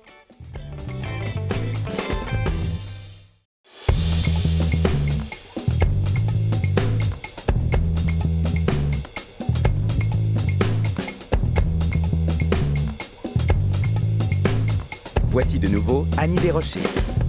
Au cours de la prochaine heure, on a deux sujets qui vont, je pense, bien euh, dénoter l'air du temps. Euh, le moment où on en est là, dans cette troisième vague de pandémie. Tout à l'heure, on va discuter avec le chef du département des soins critiques et pneumologue à l'hôpital Sacré-Cœur, le docteur Belmar, qui sera avec nous pour euh, un peu nous raconter de quelle façon la maladie, la COVID-19, touche les jeunes. Ce qu'on voit là, c'est que les jeunes sont plus durement frappés maintenant au cours de, de cette troisième vague. Le premier ministre le Legault le disait lors du point de presse de 13 heures d'ailleurs. Euh, il disait attention, là, les jeunes, on vous a demandé d'être solidaires avec les plus âgés. Euh, depuis un an qu'on vous demande ça, mais là, c'est votre propre génération qui est euh, plus touchée. Les gens sont pas mal plus jeunes à l'hôpital maintenant. Mais ce qu'on va aussi faire, on va vous amener tout à l'heure, 16h40, dans le quartier Saint-Michel, ici à Montréal, où le retour du couvre-feu à 20 h passe très, très, très difficilement auprès des travailleurs de rue, puis auprès des élèves du secondaire, par exemple. C'est-à-dire que c'est pas une mesure qui est... Euh, qui, qui, est applicable comme ce l'est peut-être pour bien des gens qui ont une maison, une cour, euh, une maison assez grande, un accès Internet sans problème, les moyens parfois de s'évader un peu puis d'aller euh, au chalet la fin de semaine ou même la semaine puisqu'on est en télétravail, pourquoi pas. C'est pas la situation de bien des jeunes de, ces quartiers et c'est pour ça que là, euh, certains intervenants disent craindre le fait de rassemblements illégaux, c'est-à-dire qu'on va se cacher pour se voir, parce que là, on n'en peut plus. Le printemps, c'est toujours un moment où les jeunes euh, voient ça comme une possibilité, enfin, de s'évader de l'appartement trop petit, d'aller retrouver les amis dehors. C'est vécu difficilement. Alors, un reportage là-dessus, mais aussi une visite dans les hôpitaux pour voir comment ça se passe. Voilà ce qui vous attend un peu au cours des prochaines minutes. Et Yves, bien sûr, avec nous tout au long de l'émission. Heure de pointe euh, où il se passe toutes sortes de choses, ma foi, Yves. Oh non, c'est vraiment pas bon cet après-midi, décidément. Là, on a eu accrochage au pont Jacques-Cartier, au début du pont Jacques-Cartier vers Montréal. La dépanneuse était déjà là. Ça va pas durer trop longtemps, mais c'est très lent là, pour ceux qui rentrent à Montréal par le pont Jacques-Cartier. Vers le sud, euh, on s'en tire encore pas trop mal, quoique sur Papineau Sud, c'est toujours au ralenti, mais sur le pont, ça va. Il a pas la Fontaine, déjà Mortagne vers Montréal, et on est à la métropolitaine vers le sud. Toujours dans le secteur de la rive sud, sur la 30, on a un accident 30 Est, un petit peu avant l'autoroute Jean-Lesage. Alors, c'est très la 30, d'ailleurs, dans les deux directions, on a un bon ralentissement, 30 Est et 30 Ouest, entre la 20 et la 116. Le gros problème, la métropolitaine Ouest, on a toujours cet accident à la hauteur de Christophe Colomb. Il y a seulement une voie d'ouverte. C'est complètement bloqué là, depuis le secteur de Lacordaire au moins. Métropolitaine Ouest, les deux voies de gauche sont fermées à la hauteur de Christophe Colomb. Ça attire l'attention, évidemment, en sens contraire. La métropolitaine Est aussi, c'est très, très lourd entre Cavendish et l'échangeur en joue. Merci Yves et Sarah? Eh bien, le beau temps qui nous accompagne jusqu'à la fin de la journée, les minimums qui vont rester plutôt doux, quoi qu'on se rapproche tranquillement des normales saisonnières avec 4 degrés du côté du Grand Montréal, 3 pour les Laurentides de la Naudière et on aura 2 degrés pour les secteurs de l'Estrie. Demain, tranquillement, les nuages s'installent. Un peu plus rapidement du côté des Laurentides de la Naudière, on aura un ciel plutôt variable. Pour le Grand Montréal, ce sera variable aussi, malgré qu'on pourrait revoir là, un dégagement en cours d'après-midi. Et l'Estrie, ce sera généralement ensoleillé avec des maximums à près de 19 degrés. On aura 18 d'ailleurs pour les secteurs de Montréal. Et jeudi, c'est là que notre blocus oméga se brise. oui, se brise. Et on a il se pulvérise, il se désintègre. et on va retrouver nos normales saisonnières avec un 12 degrés attendu pour euh, le Grand Montréal. Et la pluie, on parle entre 10 et 30 mm qui pourrait tomber euh, entre jeudi et vendredi. Merci, Sarah. Alec, euh, bonjour. Bonjour, Annie. Le Parti québécois revient à la charge aujourd'hui, Alec, puis demande que, le santé publique, la santé publique tienne des points de presse séparément du gouvernement Legault. C'est-à-dire que le docteur Arruda ne soit pas assis mhm. avec François Legault. Pourquoi ils font cette demande-là? Puis est-ce que ça changerait quelque chose? Ben, c'est la marotte un peu des partis d'opposition depuis plusieurs mois qui euh, estiment que l'indépendance de la santé publique, donc du docteur Horacio Arruda, serait plus forte si euh, il était euh, en point de presse séparément, donc pas assis à côté de François Legault à chaque fois, que ce serait probablement plus efficace pour gérer la pandémie. J'imagine que c'est ce qu'ils en déduisent, mm, puisque mm. c'est l'objectif ultime, c'est de mieux gérer la pandémie. Or, j'ai beau retourner ça dans tous les sens depuis des mois, j'ai pas trouvé encore d'argument convaincant qui me dirait oui, il faut absolument tenir un point de presse séparément. Est-ce qu'on devrait avoir plus de séances d'information de la santé publique lorsque de grandes annonces, des coups de barre qu'on donne là, dans certaines régions, peut-être pour être effectivement plus précis, sortir des études, avoir des projections? Ça, oui, je pense que ça pourrait avoir des, des, bénéfices que d'avoir des séances techniques d'information de la santé publique un peu plus régulièrement. Mais de là à dire qu'Horacio Arruda ne devrait plus être à côté de François Legault et de tenir ses points de presse séparés, moi, j'ai pas remarqué qu'il y, aurait de grands avantages. D'abord, euh, le Québec, c'est vrai, systématiquement met François Legault et Horacio Arruda ensemble. Oui, depuis le début, d'ailleurs, c'est comme ça. Depuis le hein? début. ailleurs, ailleurs c'est aussi le cas à Ottawa. Justin Trudeau, encore ce midi, était à côté de Theresa Tam et de Howard New, qui sont les mhm. deux euh, administrateurs en chef de la santé publique fédérale, les équivalents de Dr. Horacio Arruda. Doug Ford, en Ontario, parfois fait son point de presse avec le médecin hygiéniste en chef, donc l'équivalent d'Horacio Arruda. Parfois, ne le fait pas. C'est moins systématique qu'ici, mais parfois oui. Dans l'ouest du pays, c'est l'inverse. Euh, les directeurs de santé publique, les équivalents d'Horacio Arruda, font toujours leur point de presse séparément des politiciens. Je ne peux pas vous dire qu'en Colombie-Britannique et en Alberta, ça va beaucoup mieux actuellement parce qu'on fait des points de presse séparément. Au début, ça allait mieux, mais pas maintenant. Ouais. Ben, et je peux pas vous dire qu'il y avait de, résultats de cause à effet non plus non, au tout début. À fait. Exact.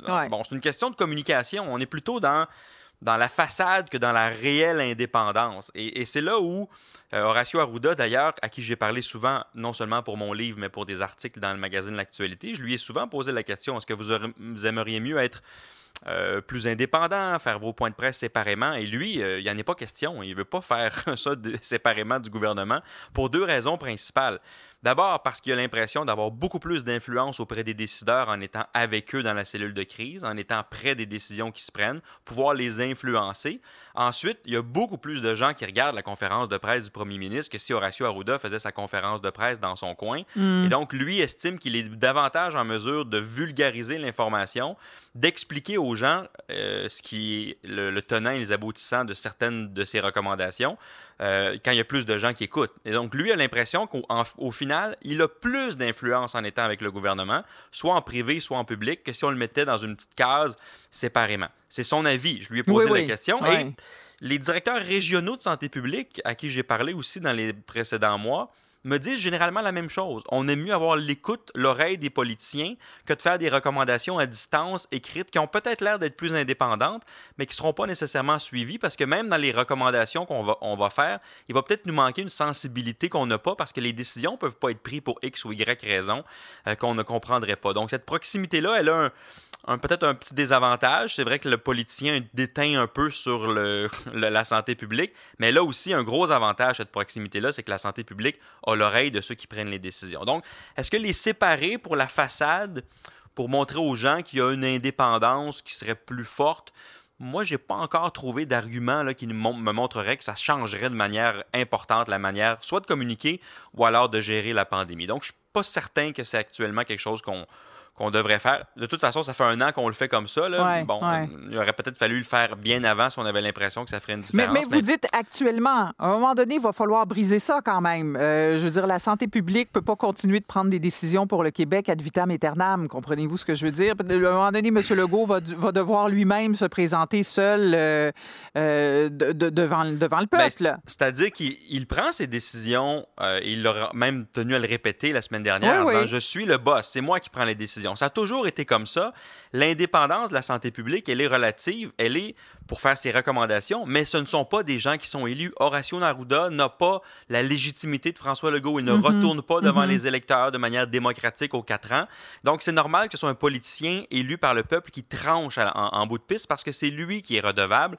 Et ça a toujours été comme ça. Mais parfois, on l'a un peu oublié en cours de route. on a l'impression que la santé publique prenait les décisions. OK. mais en réalité, pas tout à fait. C'est toujours le gouvernement qui a pris les décisions. Parfait. On vous retrouve euh, en chronique euh, tout à l'heure pour revenir euh, sur ce qui s'est passé à 13h. Merci beaucoup, Alec. À tantôt. Gérald, bonjour. Bonjour. C'est une annonce importante que celle hier soir du gouvernement du Canada, l'entente avec Air Canada. Euh, on, a mis beaucoup de temps, Annie, pour arriver à cette entente-là, puis on a l'impression qu'on a voulu vraiment attacher tous les films, et vraiment tous les films, rien laisser tomber, en prévoyant notamment des restrictions sur les rachats d'actions, sur les dividendes, sur la rémunération maximale des patrons à un million de dollars, en évitant qu'il y ait des mises à pied supplémentaires, en demandant à Air Canada d'achever l'achat de 33 avions A220 à Mirabel, en s'assurant de la reprise des activités sur les liaisons régionales. On voulait tout attacher. Sauf que aujourd'hui, il y a des maires euh, dans différentes Ben régions, oui. notamment euh, à Bécomo, qui euh, et aux îles de la Madeleine, qui s'inquiètent de la suite des choses, du contrôle finalement qu'on redonne à Air Canada sur les liaisons régionales. L'amour euh, avec Air Canada n'a pas toujours été au beau fixe entre les différentes régions et Air Canada. Et aujourd'hui, le gouvernement du Canada soutien qui est accordé à Air Canada réaffirme la- l'omniprésence d'Air Canada finalement dans les régions et dans ces liaisons régionales. Donc jusqu'à quel point, pour toutes les régions du Québec et toutes les régions euh, du Canada, un peu euh, le moindrement éloignées, c'est une bonne entente? La question se pose. Oui, on y reviendra tout à l'heure. Merci, Oui, Gérald. Dans une demi-heure, on vous retrouve. Au revoir. So I'm emotional today. I'm going to be talking to you mostly in Broadway quotes. And I'm thrilled to be here at the opening of a vaccination clinic for Broadway workers. And that's everyone. And if you worked on Broadway or you worked off Vous Broadway, reconnaissez work in peut-être sa voix, Lin-Manuel Miranda, qui euh, s'adresse aux travailleurs de Broadway parce que lui a décidé d'inaugurer un site de vaccination à Times Square. Et c'est pas n'importe quel site, Annie. C'est un site de vaccination destiné aux travailleurs de Broadway. Mm. Et c'est ce qu'il dit d'ailleurs. Il dit que vous travaillez sur Broadway, off-Broadway, c'est ce qu'on appelle, le- bon, le- il y a le sur et le off-Broadway, que vous êtes travailleur, travailleuse du secteur des arts de la scène, peu importe, en avant, en arrière, vous êtes tous appelés à venir vous faire vacciner. On a besoin de cette vaccination pour pouvoir recommencer à vivre.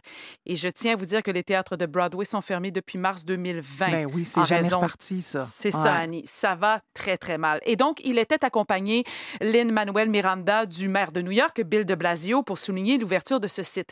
Et un signe très, très fort, je trouve, de, de- de cet état de choses-là, c'est que ce nouveau site de vaccination sera géré par nul autre que Madame Susan Sampliner.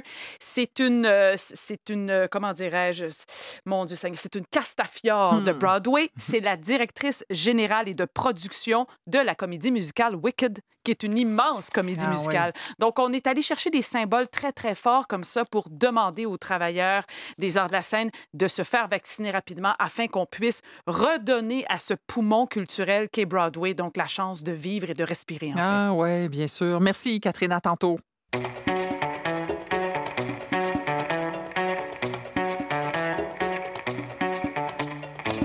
J'ai eu 20 ans, quand on a 20 ans, c'est le temps d'être avec ses chums, puis avoir du plaisir, puis sortir. Puis déjà, depuis un an, on vous en a demandé beaucoup.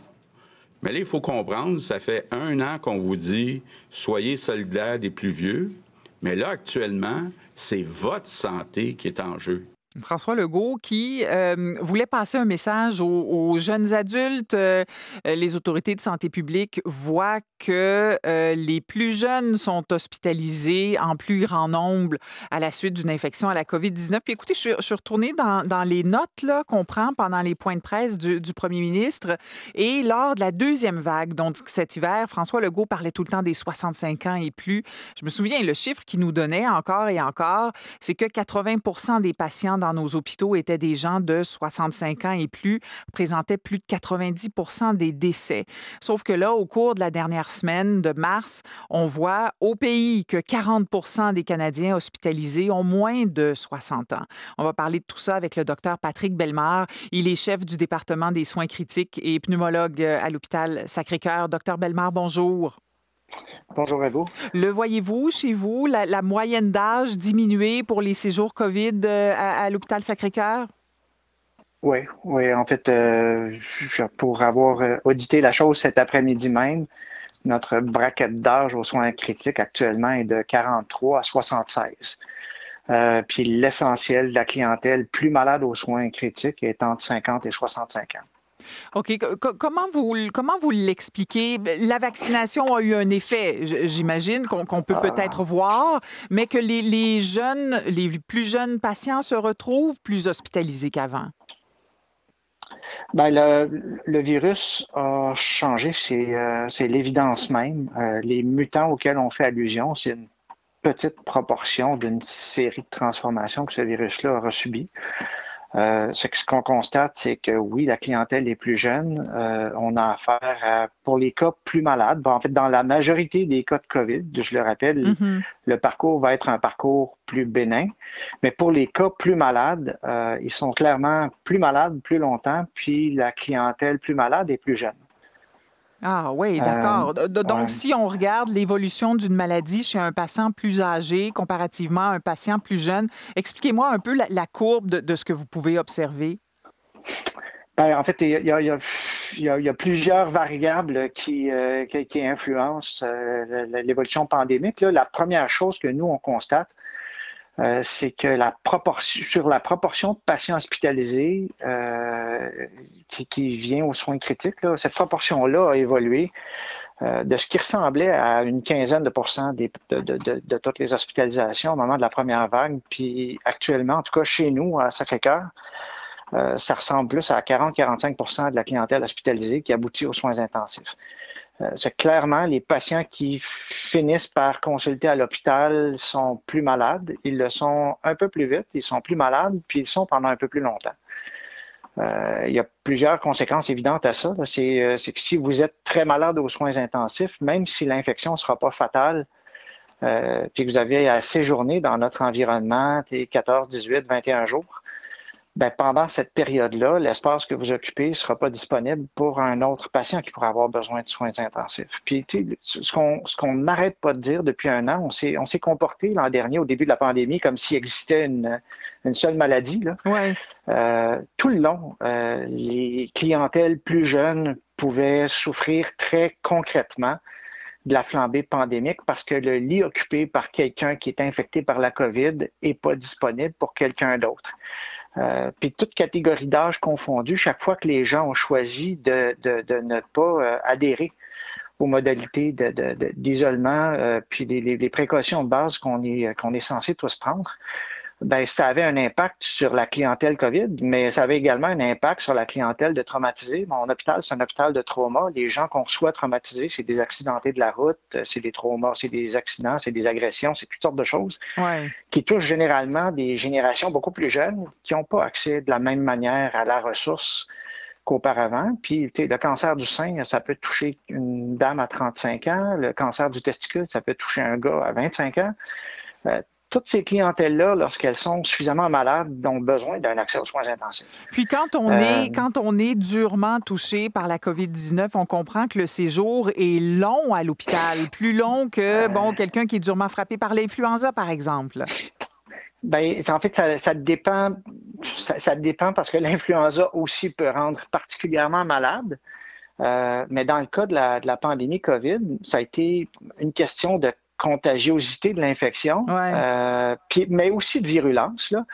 Euh, je vous dirais pour la clientèle, on verra comment, euh, comment les, statistiques vont, ressortir pour la clientèle des variants, mais je vous dirais pour les clientèles de première vague, les gens qui passaient à travers la COVID, il y en avait davantage que ceux qui passent à travers la forme la plus sévère de grippe qu'on puisse imaginer. La seule différence, c'est que tout le monde n'attrape pas la grippe en même temps pour qu'il y ait une proportion élevée de gens qui consultent aux soins intensifs.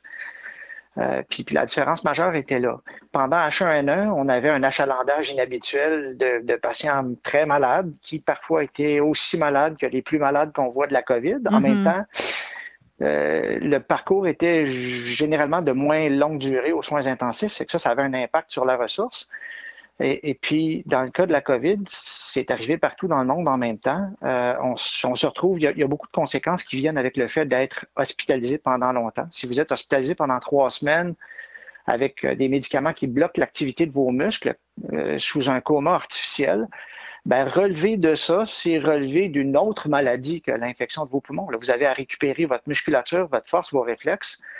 Euh, il y a souvent des, conséquences psychologiques aussi à ça. Oui, puis on doit, bien, ouais, on doit bien comprendre aussi quand vous nous parlez de lit puis de réadaptation, c'est pas juste un objet, le lit, c'est toute une équipe qui vient avec. Hein? Puis c'est ces gens-là qui sont au front puis qui, sont, qui finissent par être épuisés. Là.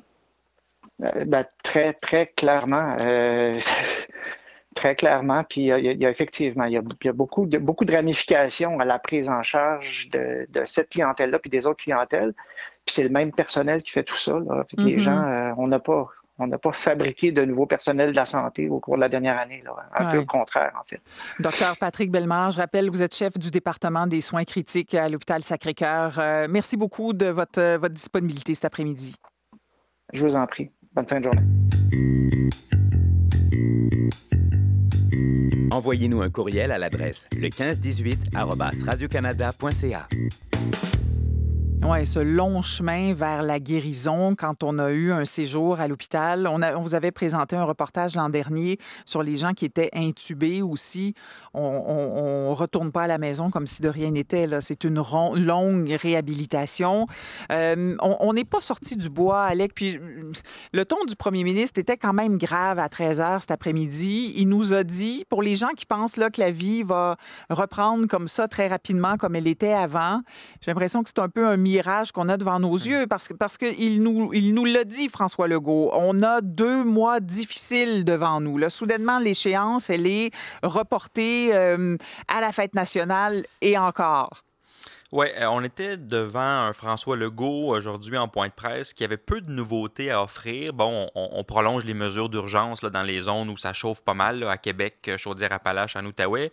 Mais sinon, il n'y avait pas de, vraies, véritables nouvelles mesures. On était davantage dans le conditionnement des esprits. Euh, on, prépare les gens à ce qui s'en vient. 73 jours, a répété François Legault à quelques reprises. Donc, ça nous amène jusqu'au 24 juin parce qu'on regarde ce qui se passe en Ontario, en Alberta, en Colombie-Britannique, en France en Italie, puis ça brasse pas mal partout. Il y a plusieurs régions du Québec euh, où ça va plutôt bien, ou du moins bien mieux que ces, ces régions-là. Je pense même à la grande région de Montréal. Oui, ou qu'on l'aurait imaginé euh, il y a quelques semaines encore. Mais, hein? mais pour combien de temps? c'est ça que le gouvernement se demande. Et, c'est pour ça qu'il y a beaucoup d'incertitudes. Et souvenez-vous, François Legault, en février, et c'est là-dessus qu'il voulait revenir, il avait dit lorsqu'on aura vacciné les plus de 65 ans, on fera face à une crise complètement différente. On aura, Pas sûr, hein, aujourd'hui? Ben, c'est ça, on aura des mesures un peu plus souples parce que c'est les 65 ans et plus qui représentent 80 des hospitalisations. Lorsqu'ils seront vaccinés, notre réseau de la santé va être en mesure de supporter euh, la pandémie. Or, avec les variants, on voit que, ben, vous venez de le dire en entrevue, euh, les, plus jeunes sont touchés plus fortement, plus, en, plus grand nombre, et donc on ne peut pas, et comme eux, ils ne seront pas vaccinés avant encore plusieurs semaines, on ne peut pas relâcher les mesures, même si les ans et plus, là, on, arrive bientôt aux chiffres qu'on cherchait, les à les avoir vaccinés à plus de 75 à 80 Et c'est ce que François Legault a dit. Euh, malheureusement, il faudra au moins jusqu'à temps que tout le monde ait reçu sa première dose, tous les adultes qui le voudront, donc au 24 juin. À ce moment-là, on pourra euh, modifier notre approche. Ça ne veut pas dire que du jour au lendemain, toutes les mesures vont tomber. Il y aura une gradation, évidemment. On va y aller euh, avec précaution, mais on va pouvoir probablement modifier certaines mesures alors que jusqu'au 24 juin, tant que l'année scolaire est en cours, tant que les variants sont présents, il euh, faudra rester plus prudent que ce qu'on aurait pensé il y a à peine quelques semaines lorsqu'on a débuté la grande période de la grande campagne de vaccination. Je vous fais entendre d'ailleurs François Legault un peu plus tôt en point de presse. On peut penser qu'il y a beaucoup d'incertitudes pour les deux prochains mois. Donc, on a deux gros mois devant nous. Je, trouve ça terrible de dire ça. J'aimerais mieux être en train de vous dire on a quelques semaines difficiles devant nous, mais on a, avec le variant, avec la présence de la COVID chez les gens plus jeunes, puis les hospitalisations chez les plus jeunes, on a deux gros mois euh, devant nous. Oui, et là, c'est pour ça qu'il faut que ça progresse, la vaccination, parce que les plus jeunes, ils ne se font pas vacciner encore. Exactement. Et bonne nouvelle du jour, ça en prend un peu pour nous remonter le moral. Bonne nouvelle du jour, donc on étend aux catégories 8 et 9 la vaccination pour tout le Québec dès demain. Donc depuis maintenant la fin de semaine, sur l'île de Montréal, les travailleurs essentiels et les malades chroniques en soins actifs avaient accès au vaccin. À partir de demain, tous les Québécois qui rentrent dans ces deux catégories-là vont pouvoir prendre leur rendez-vous pour aller se faire vacciner. Ça veut dire donc les couronnes de Montréal, euh, bon, Laval, Montérégie, Laurentide, la Naudière, euh, vont pouvoir aller se faire vacciner. C'est qui cette catégorie 8 et 9 Je les mhm, rappelle, je le mhm. rappelle, les malades chroniques en soins actifs, donc ceux qui souffrent de cancer, qui suivent des traitements notamment de chimiothérapie, ceux qui viennent de recevoir une greffe d'organes et ceux qui sont en dialyse, euh, eux peuvent demander à leur médecin traitant un vaccin, vont pouvoir l'obtenir. Ensuite, les travailleurs essentiels à risque de propagation élevé, c'est comme ça qu'on les nomme, donc les professeurs, les éducateurs ou éducatrices en garderie, pompiers, policiers, gardiens de prison, travailleurs d'abattoirs, travailleurs étrangers saisonniers, notamment dans les champs, et les travailleurs des mines en régions éloignées. Entre autres. Donc, toutes ces catégories de travailleurs-là, à partir de demain, pourront prendre leur rendez-vous et aller se faire vacciner parce qu'on reçoit une, assez grosse cargaison euh, cette semaine de, Pfizer et de Moderna. Et donc, on peut continuer à étendre la vaccination. Donc, bonne nouvelle, ce n'est plus juste l'île de Montréal qui a accès à ces vaccins-là. Alors, euh, tranquillement, ça progresse. On va y arriver 24 juin. Oui, oui, parce qu'on maintient cette date pour que tous les Québécois qui le désirent aient obtenu leur première dose. Donc, ça aussi, ça, ça reste dans dans le calendrier. C'est encerclé. Faites-vous-en pas. Merci, Alec. Bonne soirée à vous. Salut, à Au demain. 16h31 minutes euh, tout de suite. Nadie est là avec euh, les nouvelles. D'abord, nouveau développement dans cette opération policière d'envergure à Longueuil. On est dans le secteur de la rue Saint-Louis, dans le quartier Lemoine, près du pont Victoria. Voilà, un suspect âgé dans la trentaine vient d'être arrêté à Nice. Un appel avait été logé ce midi en lien avec une dispute de famille. Puis quelques personnes ont été transportées à l'hôpital. Voici le paramédic Alexandre Barbeau. Nous avons eu euh, six ambulances qui ont été déployées sur les lieux. Quatre transports ont été effectués, tous des patients dans un état stable. On ne parle pas d'enfants, seulement que des adultes. Est entré des deux autres ambulances, nous avons euh, rencontré plusieurs personnes qui étaient euh, avec des chocs émotifs, chocs nerveux et certains qui présentaient des légers traumatismes suite à, l'évacuation. Tous étaient vraiment dans un état stable, conscients et alertes à leur arrivée à l'hôpital. Alors voilà pour cette opération policière à Longueuil. Maintenant, la grève des enseignants aura bel et bien lieu dans 58 centres de services et commissions scolaires à travers le Québec demain. Voilà, les centres de services scolaires retirent leur requête devant le tribunal administratif du travail selon laquelle la grève est illégale et abusive après une entente avec le syndicat. Donc dès minuit et jusqu'à 9h30, 73 000 enseignants affiliés à la Fédération des syndicats de l'enseignement seront en débrayage.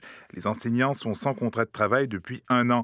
Voici la présidente de la Fédération, José Scalabrini.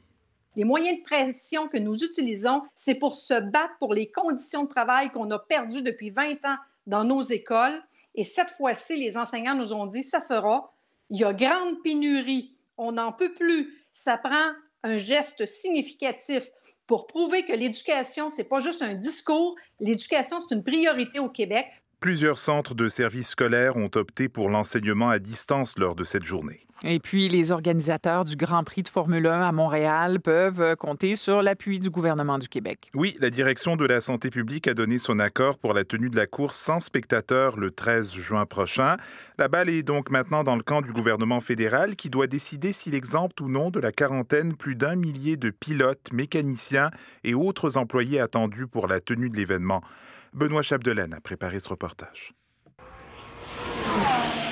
Les vrombissements de moteurs se feront-ils entendre en juin sur le circuit Gilles Villeneuve? Les probabilités augmentent avec l'appui de Québec. Le directeur de la santé publique Horacio Arruda. Pour ce qui est de la tenue de l'événement à huis clos, il y a moyen de le tenir, euh, euh, selon nous, en termes de santé publique, là, avec des, des, mesures et des protocoles bien avisés. Le premier ministre François Legault indique qu'annuler à la fois les Grands Prix de l'an dernier et de cette année pourrait compromettre la tenue de prochaines courses avec leurs importantes retombées économiques. Je vous avoue que si euh, c'était pas de remettre en question les années suivantes, là, moi, je, je je ne vois pas pourquoi on a besoin de ça cette année. La chef de l'opposition officielle à Québec, Dominique Anglade, s'interroge sur l'impact de la tenue éventuelle du Grand Prix à Montréal alors que de nombreux événements sont annulés depuis plus d'un an. Je ferai très attention au message qu'on envoie à la population. Je ferai très attention au message que l'on envoie à l'ensemble de nos festivals au Québec, parce qu'encore une fois, il n'y a pas que la F1. Pour l'instant, les discussions se poursuivent avec Ottawa en matière de santé publique.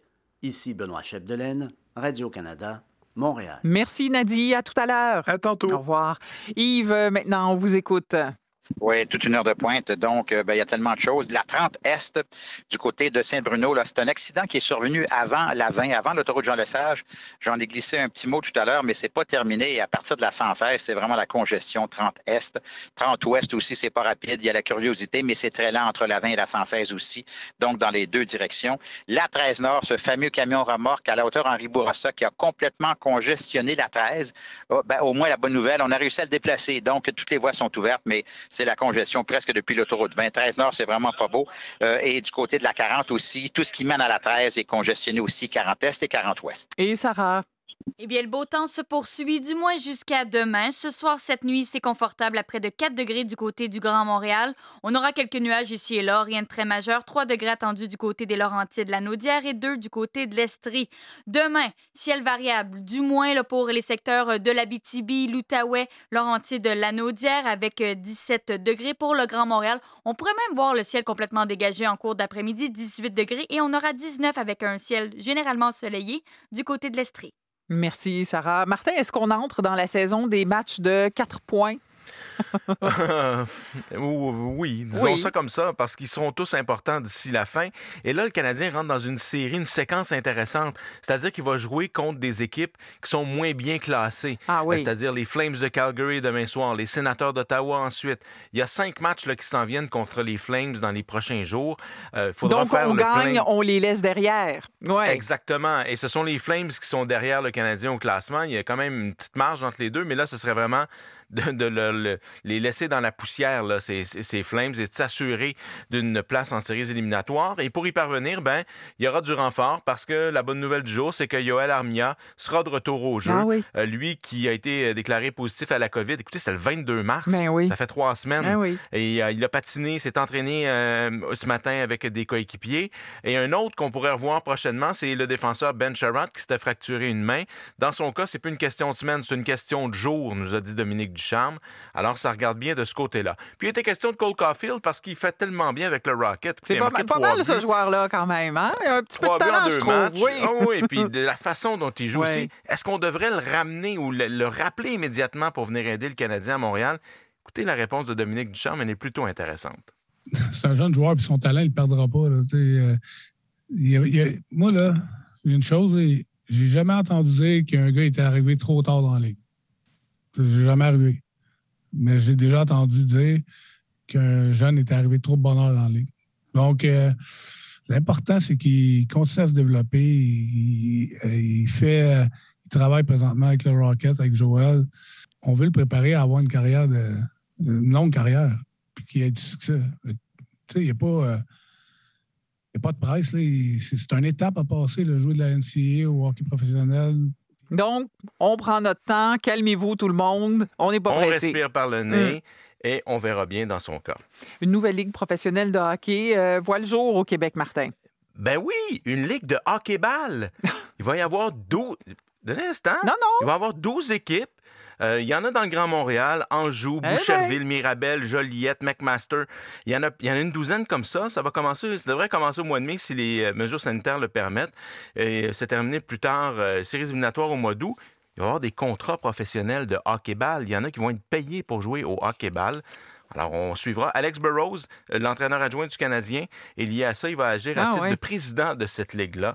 Alors, on suivra ces activités-là pour ceux qui n'auront pas assez de même si la Coupe va se gagner au mois de juillet. Oui, oui. On en aura comme ça euh, quelques semaines encore. Merci, Martin. À tantôt. Ici Radio-Canada Première, au 95.1, dans le Grand Montréal. On n'est pas content. Non, bah non. Non, ça nous plaît pas. Pourquoi ben, je sais pas. Ça faire beau et chaud et soleil, il se couche. Ouais, on veut profiter de notre été. Et ça, ça nous nuit, on va dire. Comment ça t'ennuie ben, Parce que nous, on a envie de rester plus tard. On a envie de s'amuser. Et à cause du couvre-feu, ben, on peut pas. Ça nous nuit, euh, a dit à notre collègue euh, ce jeune du secondaire. On vient d'entendre des jeunes rencontrés hier dans un parc à Montréal, justement au sujet du changement d'heure du couvre-feu qui revient maintenant à 20 heures euh, à Montréal, à Laval aussi. Premier ministre François Legault, je vous le disais tantôt, c'est d'ailleurs adressé vraiment aux jeunes pendant sa conférence de presse cet après-midi.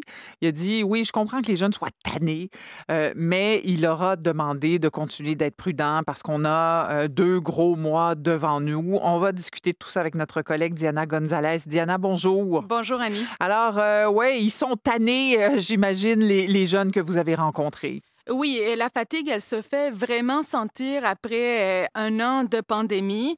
Et ce couvre-feu à 20 heures, il passe mal auprès des jeunes. Et ce que j'ai rencontré hier euh, au parc François Perrault dans le quartier Saint-Michel à Montréal, un parc très fréquenté par les jeunes parce qu'il y a beaucoup d'activités sportives. Il y a terrain de basketball, de soccer aussi, une école secondaire. Et même s'ils ne sont pas d'accord avec euh, ce changement d'heure du couvre-feu, ils déplorent et ils dénoncent aussi le grabuge qu'il y a eu mm dimanche soir dans le Vieux-Port de Montréal, mais somme toute, ils trouvent ça difficile comme bien d'autres personnes. On les écoute.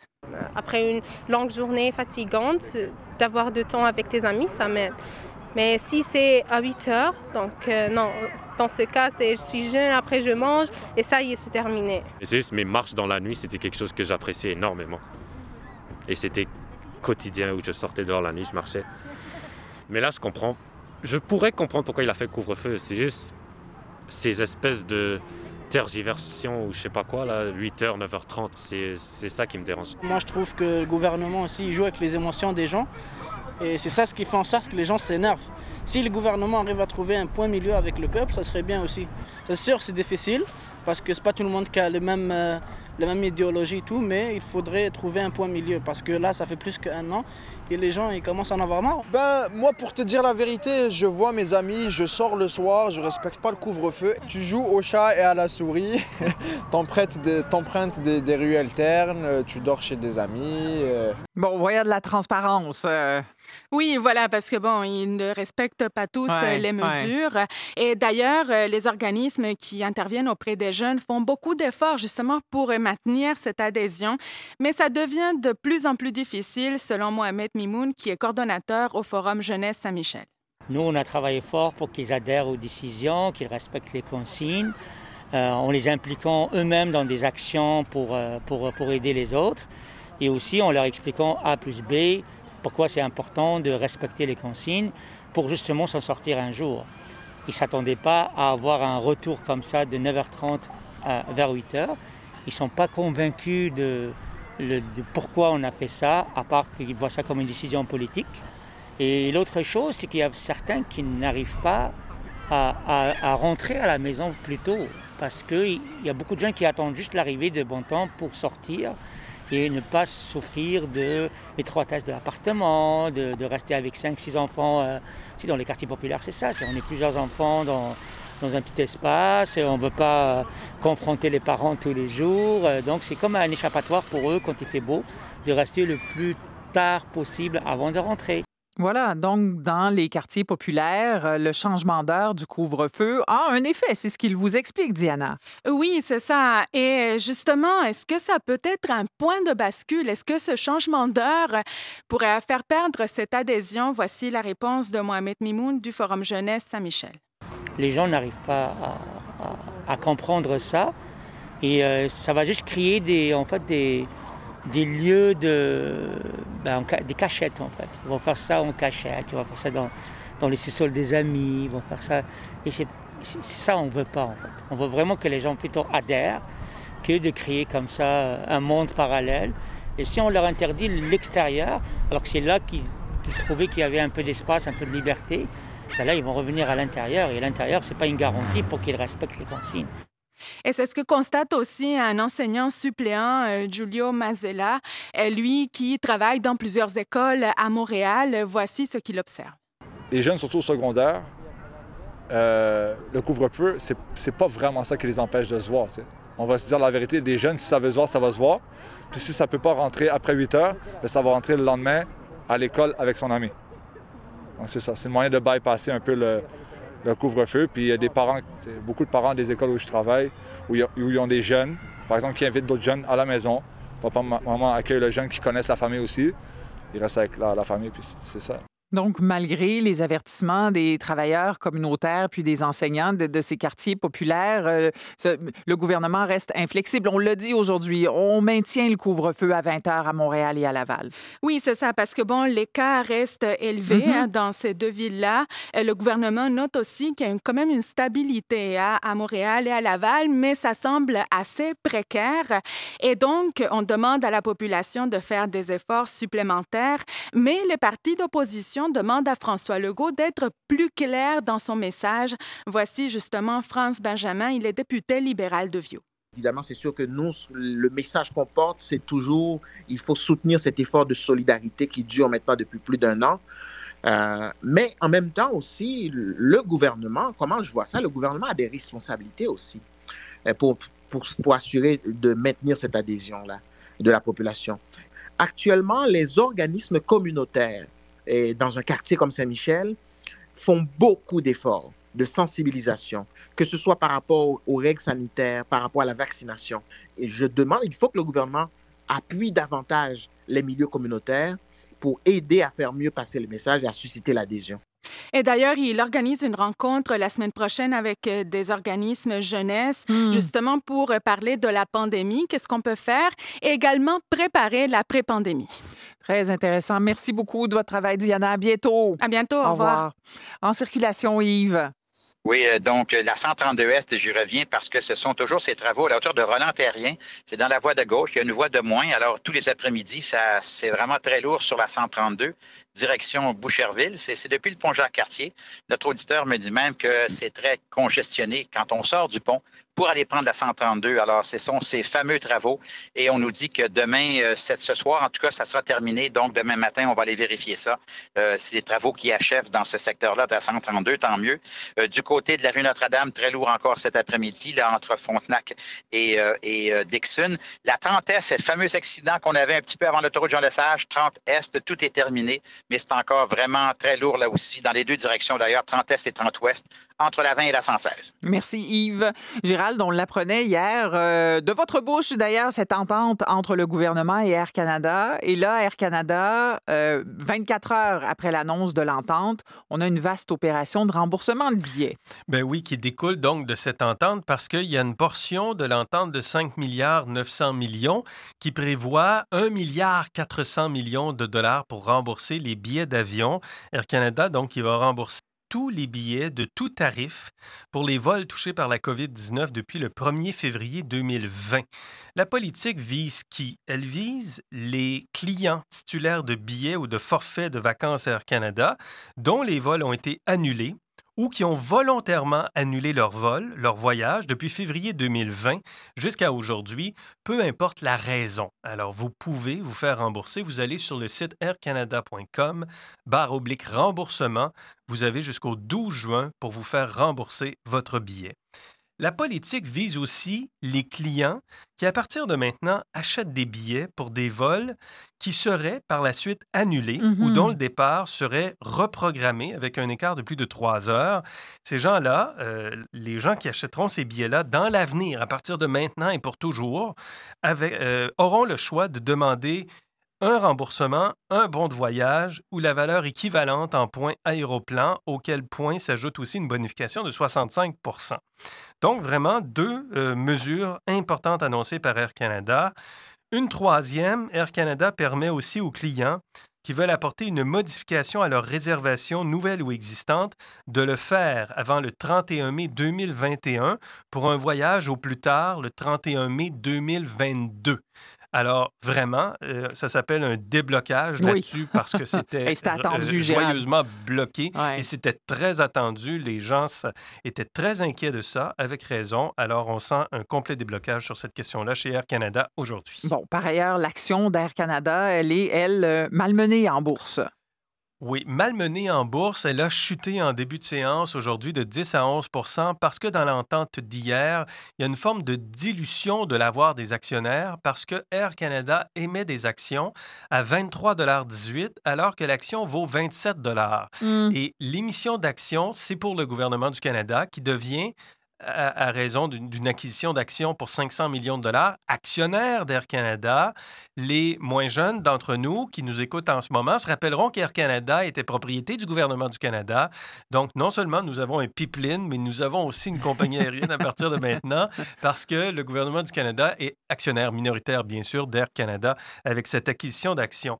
Cela dit, l'action a terminé sur un recul de 0,4 12 cents de recul à 26,88 donc à rattraper sa chute du début de la journée parce que c'est quand même une entente. On vient quand même de régler des gros problèmes chez Air Canada avec l'entente qui a été conclue hier avec euh, le gouvernement fédéral. Le Grand Prix, maintenant, la santé publique du Québec est prête à euh, autoriser sa tenue euh, à huis clos.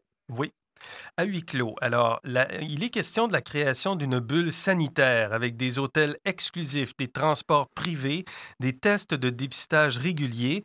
Et dans une lettre adressée à Justin Trudeau, dont Radio-Canada a obtenu copie, le patron de la Formule 1 demande aussi une exemption de quarantaine pour les 1300 participants à l'événement. Et euh, on sait que c'est la presse qui rapportait samedi que la F1 demande 6 millions de dollars mm-hmm. supplémentaires pour compenser la baisse de revenus provoquée par l'absence de spectateurs.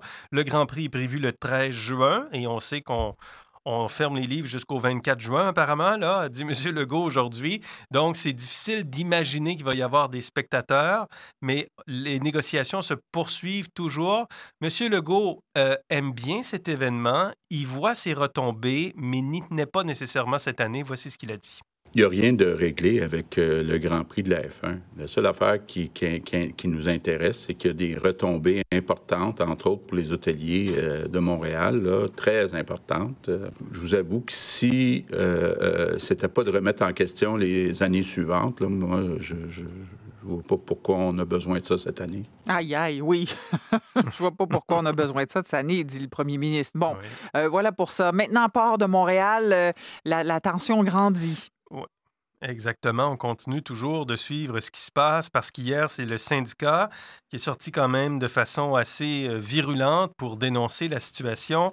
Et là, il y a une coalition aujourd'hui, Chambre de commerce de Montréal, Conseil du patronat, Fédération des chambres de commerce, FCEI, manufacturiers, exportateurs. Tout le monde est ensemble pour dire, pour demander en fait au gouvernement du Canada de tout faire pour éviter toute entrave aux activités au port de Montréal. Une grève partielle des 1150 débardeurs doit commencer ce soir avec le refus des heures supplémentaires et de travailler la fin de semaine. Les négociations, cela dit, entre le syndicat et la direction du port viennent de reprendre en présence d'un médiateur. Et puis, euh, quelques mots sur euh, l'homme d'affaires, Galen Weston. On apprend son décès.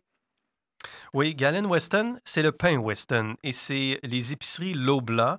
Euh, et Weston, c'est un empire qui a été créé en 1882 par George Weston. Mm. Et donc, c'est le petit-fils de George Weston, Galen Weston, qui à l'âge de 80 ans est décédé euh, hier d'une longue maladie. C'est le père de l'actuel grand patron de l'empire Weston, qui s'appelle aussi Galen Weston. Euh, et c'est toute une famille, la famille Weston à Toronto, là. Et l'entreprise vaut euh, aujourd'hui, en termes de revenus, 55 milliards de dollars. Donc, Galen Weston qui est mort hier à l'âge de 80 ans. Et on vous retrouve à Zone Économie, 18h sur RDI. Merci beaucoup, Gérald. Au revoir, Annie. Tu ne disais pas parfois en observant ton ami que c'est toi qui aurais dû être à sa place Je savais pas très bien ce que j'éprouvais. Mais t'étais amoureux d'elle, c'est assez évident. Sinon, ça aurait pas été aussi cruel. Moi, les histoires d'amour des autres, j'adore ça. Je trouve ça toujours passionnant. Cinéma, les choses qu'on dit, les choses qu'on fait, ça prend l'affiche vendredi dans 18 salles de cinéma au Québec. Donc, Annie, deux jours différents, deux films différents. Hier, on retire le club Vinland des salles de cinéma du Québec. Aujourd'hui, donc, on ajoute ce film, Les choses qu'on dit, les choses qu'on fait, un film français d'Emmanuel Mouret qui prendra l'affiche ce vendredi. Deux distributeurs différents aussi. Christian Larouche, distributeur des films Opal. Et là, cette fois-ci, c'est Louis Dussault et Cofilm euh, d'Amérique, donc distributeur de ce film-ci. D'abord, j'ai joint Niels Schneider, qui est un comédien québécois installé quand même euh, pas mal, pas mal à Paris ces temps-ci, euh, qui tient l'affiche de ce très joli film, une comédie dramatique, romantique. Ça vous fera voyager vraiment avec beaucoup de poésie. Les, textes sont finement ciselés, c'est assez bien joué. Ça avait été sélectionné officiellement à Cannes l'an passé. Euh, ça a gagné aussi des prix au César. Lui-même, donc, Nils Schneider, mm. était mis en nomination pour meilleure interprétation masculine. Il ne l'a pas gagné le César, mais tout de même. Et donc, il est en tournage à Prague, Nils Schneider, il s'est souvenu d'un film qu'il a tourné déjà il y a deux ans, qu'il était tombé en amour avec le scénario. Mais moi, c'est vraiment un scénario que j'avais adoré. Euh, c'est Camilla, Jordana qui m'avait euh, envoyé le scénario et j'ai adoré. Je suis tombé fou amoureux du, du, scénario et du personnage. Je trouvais qu'il y avait quelque chose d'assez rare, c'est-à-dire de, légèreté et de profondeur. Et j'ai écrit tout de suite à, Emmanuel pour que je puisse le rencontrer.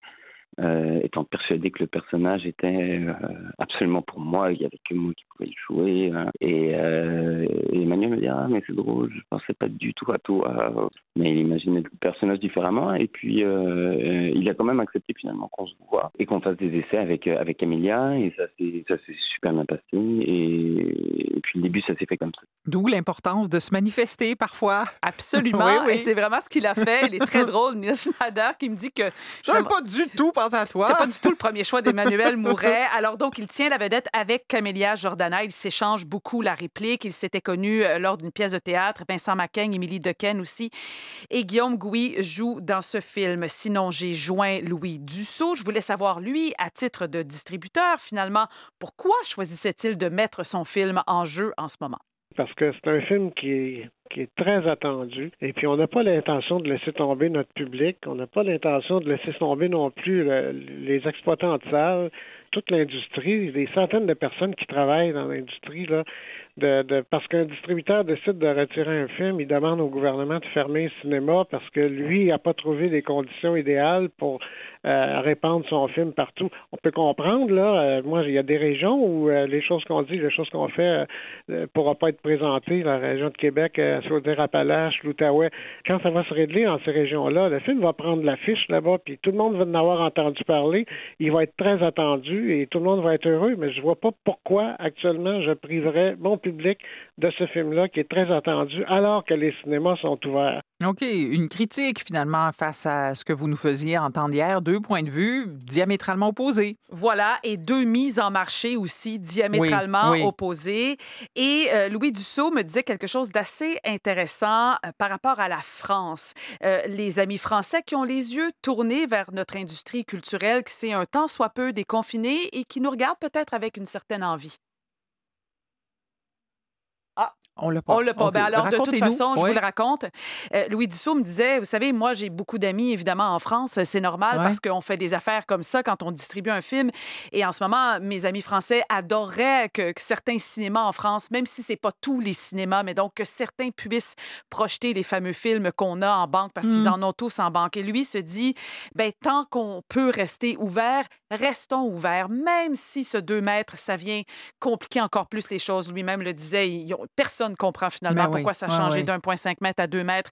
Même si la complexité là, est ultime, même si le stress est là, il, il- il pense quand même que c'est mieux de rester ouvert, même à moitié, même au quart, que d'être fermé complètement ou que de retirer tous ses films. Hmm. Donc après, ce sera à vous finalement, cinéphiles, d'y aller. Nous, on a reçu certains courriels hier de gens qui nous disaient, ben nous, fermez pas nos Mais oui, cinémas. nous, on vous écoute des cantons de l'Est, Voilà. puis euh, il n'y a pas que Montréal comme marché. euh, oui, euh, bien sûr. Donc, pourront voir ce film-là. pourront certainement voir ce très beau film, je, je tiens à le dire, là, qui vous fera voyager. Vous adorez le jeu des comédiens, c'est bien fait. Emmanuel Mouret, donc, signe Les choses qu'on dit, les choses qu'on fait dans 18 salles de cinéma au Québec dès vendredi. Merci, Catherine. Euh, Yves. Oui, on a des problèmes du côté de ben, le rond-point, le fameux rond-point d'Orval où on a les travaux. Euh, c'est surtout 20 ouest, c'est complètement bloqué. Là, c'est pire que d'habitude. C'est presque depuis la 13, 20 ouest, direction d'Orval. Alors, il y en a beaucoup qui vont prendre la 40. La 40 ouest, c'est un petit peu plus facile. Mais la 13, dans le même secteur, la 13 nord, c'est encore très, très congestionné, presque depuis la 20. Tout ça causé par ce camion qu'on avait en panne tout à l'heure à, à la hauteur Henri Bourassa. Heureusement, on a fini par le déplacer. Et Sarah? Eh Bien, là où il n'y a pas de congestion, c'est dans le Hey, ciel, c'est beau tellement ciel bleu. bleu, Mm. du côté du Grand Montréal avec 18 degrés en ce moment. Eh bien, ce soir, ça restera, bon, passablement doux, 4 degrés du côté du Grand Montréal, quand les normales sont plus autour du 1-2 degrés, 3 degrés du côté des Laurentides de la Naudière, 2 pour les secteurs de l'Estrie. Demain, ciel variable, léger ennuagement du côté du Grand Montréal. Par contre, on pourrait revoir ce ciel bleu en cours d'après-midi, plutôt alternant soleil-nuage pour les Laurentides de la Naudière, maximum à près de 18 degrés attendus demain. Richard Bergeron est attendu aussi après les radios journal de 17h. On aura José Boileau qui sera avec nous, bien sûr, entre autres. Alors, restez là. Vous écoutez le 15-18.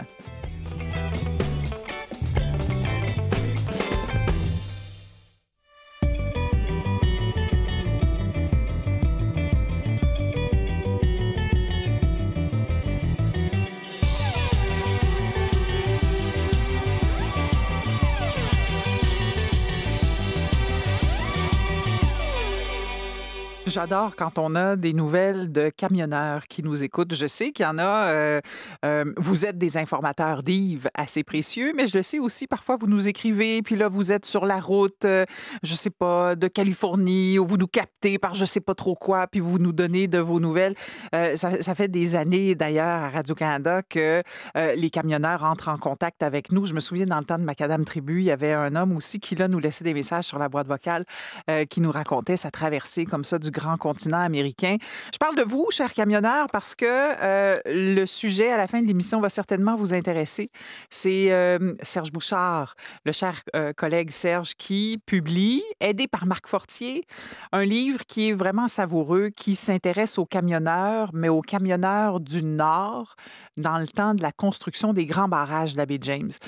c'est un sujet qui m'a beaucoup intéressé aussi, la James, et de voir que Serge avait consacré ses études à ces camionneurs-là, leur culture, leur travail, leur vision du monde. C'est ce que Marc Fortier nous raconte dans ce petit livre publié ces jours-ci aux éditions Luxe. On va parler à Marc Fortier tout à l'heure du diesel dans les veines. C'est ça le très beau titre qu'ils ont trouvé, la saga des camionneurs du Nord. Alors, si vous êtes sur la route, euh, ça va certainement vous plaire. Puis dites-nous euh, d'où vous nous écoutez d'ailleurs. On pense à vous, là, surtout depuis un an quand même, le travail essentiel que vous faites en continuant de, transporter euh, ces denrées à gauche et à droite. Alors, on fait ça tantôt, 17h45. C'est vrai, Yves, qu'il y en a beaucoup de camionneurs là, qui sont en contact avec vous régulièrement. Exactement, justement, j'en ai un ici qui s'appelle Serge. Oui, Serge, je vous reviens tout à l'heure. euh, non, non, c'est vrai que j'en ai beaucoup. Et c'est drôle parce que je l'ai vu, euh, j'allais faire un petit tour à la librairie, puis je l'ai vu, le livre de Serge Bouchard. Euh, je n'ai lu deux, trois de lui. C'est tellement, il écrit tellement bien, ce bonhomme-là. Mm-hmm. Alors, j'ai hâte d'entendre votre entrevue. Du côté de Repentigny, ben, il n'y a pas grand changement. C'est depuis Marien sur la 40 Est jusqu'à la hauteur de la 640. Du côté de la 13, ça commence à bouger un peu, mais c'était tellement bloqué tout à l'heure. C'est encore très, très lourd avant Côte-de-Liesse jusqu'à Laval, le 13 Nord. Du côté de l'autoroute des Laurentides, d'Agenais, Curé-Labelle, on ralentit aussi au niveau de la 640, la Blainville aussi. Et du côté de la 440 Est vers Laval, ben, c'est à partir de Pineuf environ le ralentissement. Des Nord, c'est toujours toute la longueur. Et la métropolitaine cet après-midi, là, dans les deux directions, c'est pas un cadeau du tout, du tout, du tout. On a eu accident et panne, là. Alors, euh, soyez vraiment patients. Ça bloque dans les deux directions sur à peu près toute la longueur. Merci Yves. On a les yeux aussi sur ce qui s'est passé à Longueuil un peu plus tôt cet après-midi. On parlait de disputes familiales.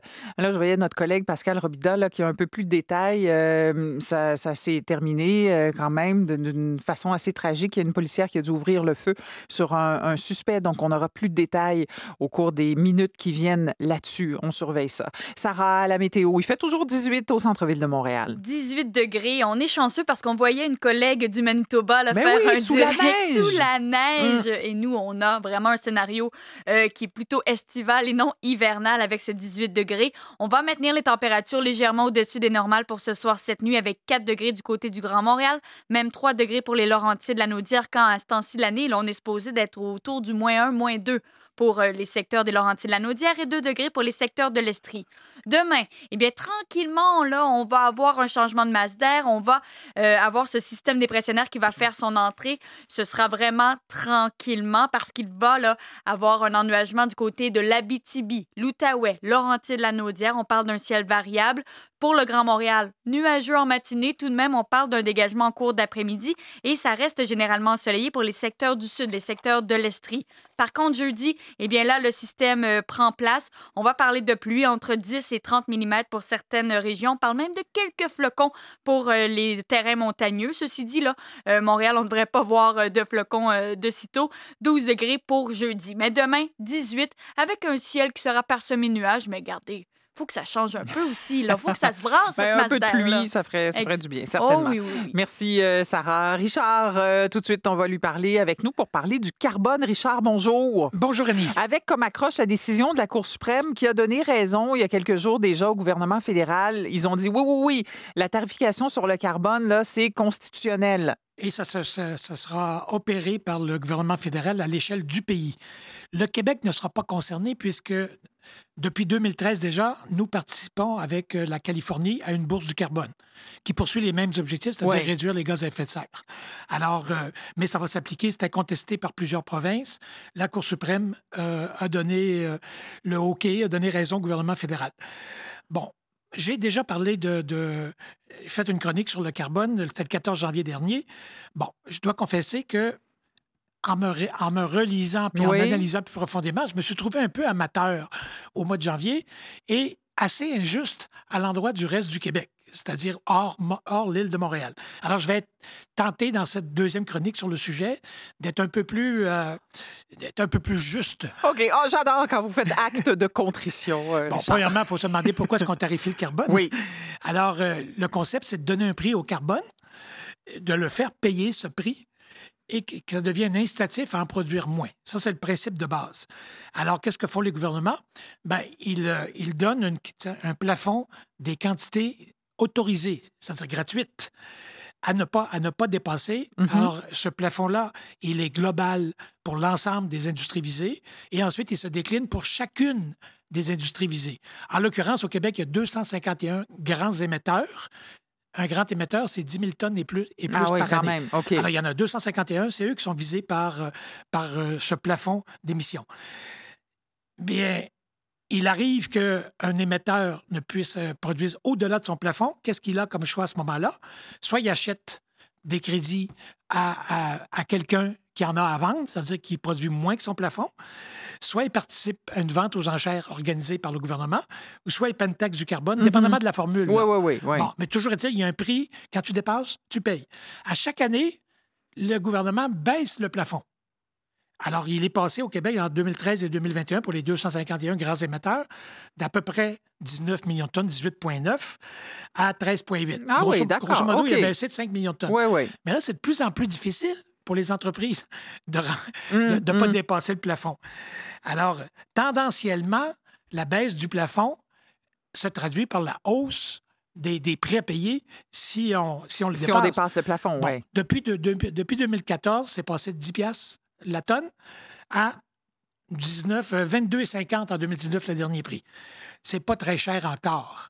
Mais il reste que on parle de plus en plus, certains spécialistes, je parle de Pierre-Olivier Pinault de la chaire de- d'énergie des HSC, je parle de Stéphane Legros du ministère de l'Environnement. Ces experts-là disent, euh, comme le plafond continue de baisser et qu'on a de plus en plus de difficultés à, à ne pas le dépasser, les entreprises concernées, bien, on peut s'attendre à une explosion prochaine des prix. Ça, ça voudrait dire, par exemple, que le prix à la pompe de l'essence pourrait monter de 20 cents. Mhm. Et il y en a d'autres experts qui disent euh, Ah, attention, on aurait besoin d'être d'un prix pas mal plus élevé que ça. On parle de 375 50 cents le litre d'essence, toujours est-il. Et le fédéral, lui, de son côté, va viser 170 d'ici 2030. OK, là, c'est 30 la tonne. Là. Mais là, on est juste à 22,50 euh, Ouais, ouais. en 2019 au Québec. Là. Puis on devra probablement progresser au même rythme que le, que le fédéral. canadien. OK. Alors, euh, naturellement, ça devient un puissant in- incitatif à réduire, euh, à, À changer à changer faire, ses technologies, à changer ses procédés de production de manière à produire moins de gaz à effet de serre. Au Québec, les revenus propo- euh, euh, générés par euh, notre participation à la taxe du carbone vont à, à financer la- les, les- les mutations technologiques dans les secteurs concernés. Au fédéral, le fédéral va simplement faire un chèque à chaque contribuable canadien à chaque année. OK. Ça va être parfaitement neutre. Alors, les, on va recevoir des chèques, quel que soit notre niveau de, de revenus. J'imagine qu'il va être taxé après ça par notre rapport d'impôt, mais en tout cas, toujours est-il, c'est la méthode canadienne. Oui, oui. Bon, je vais vous parler de trois effets frontières.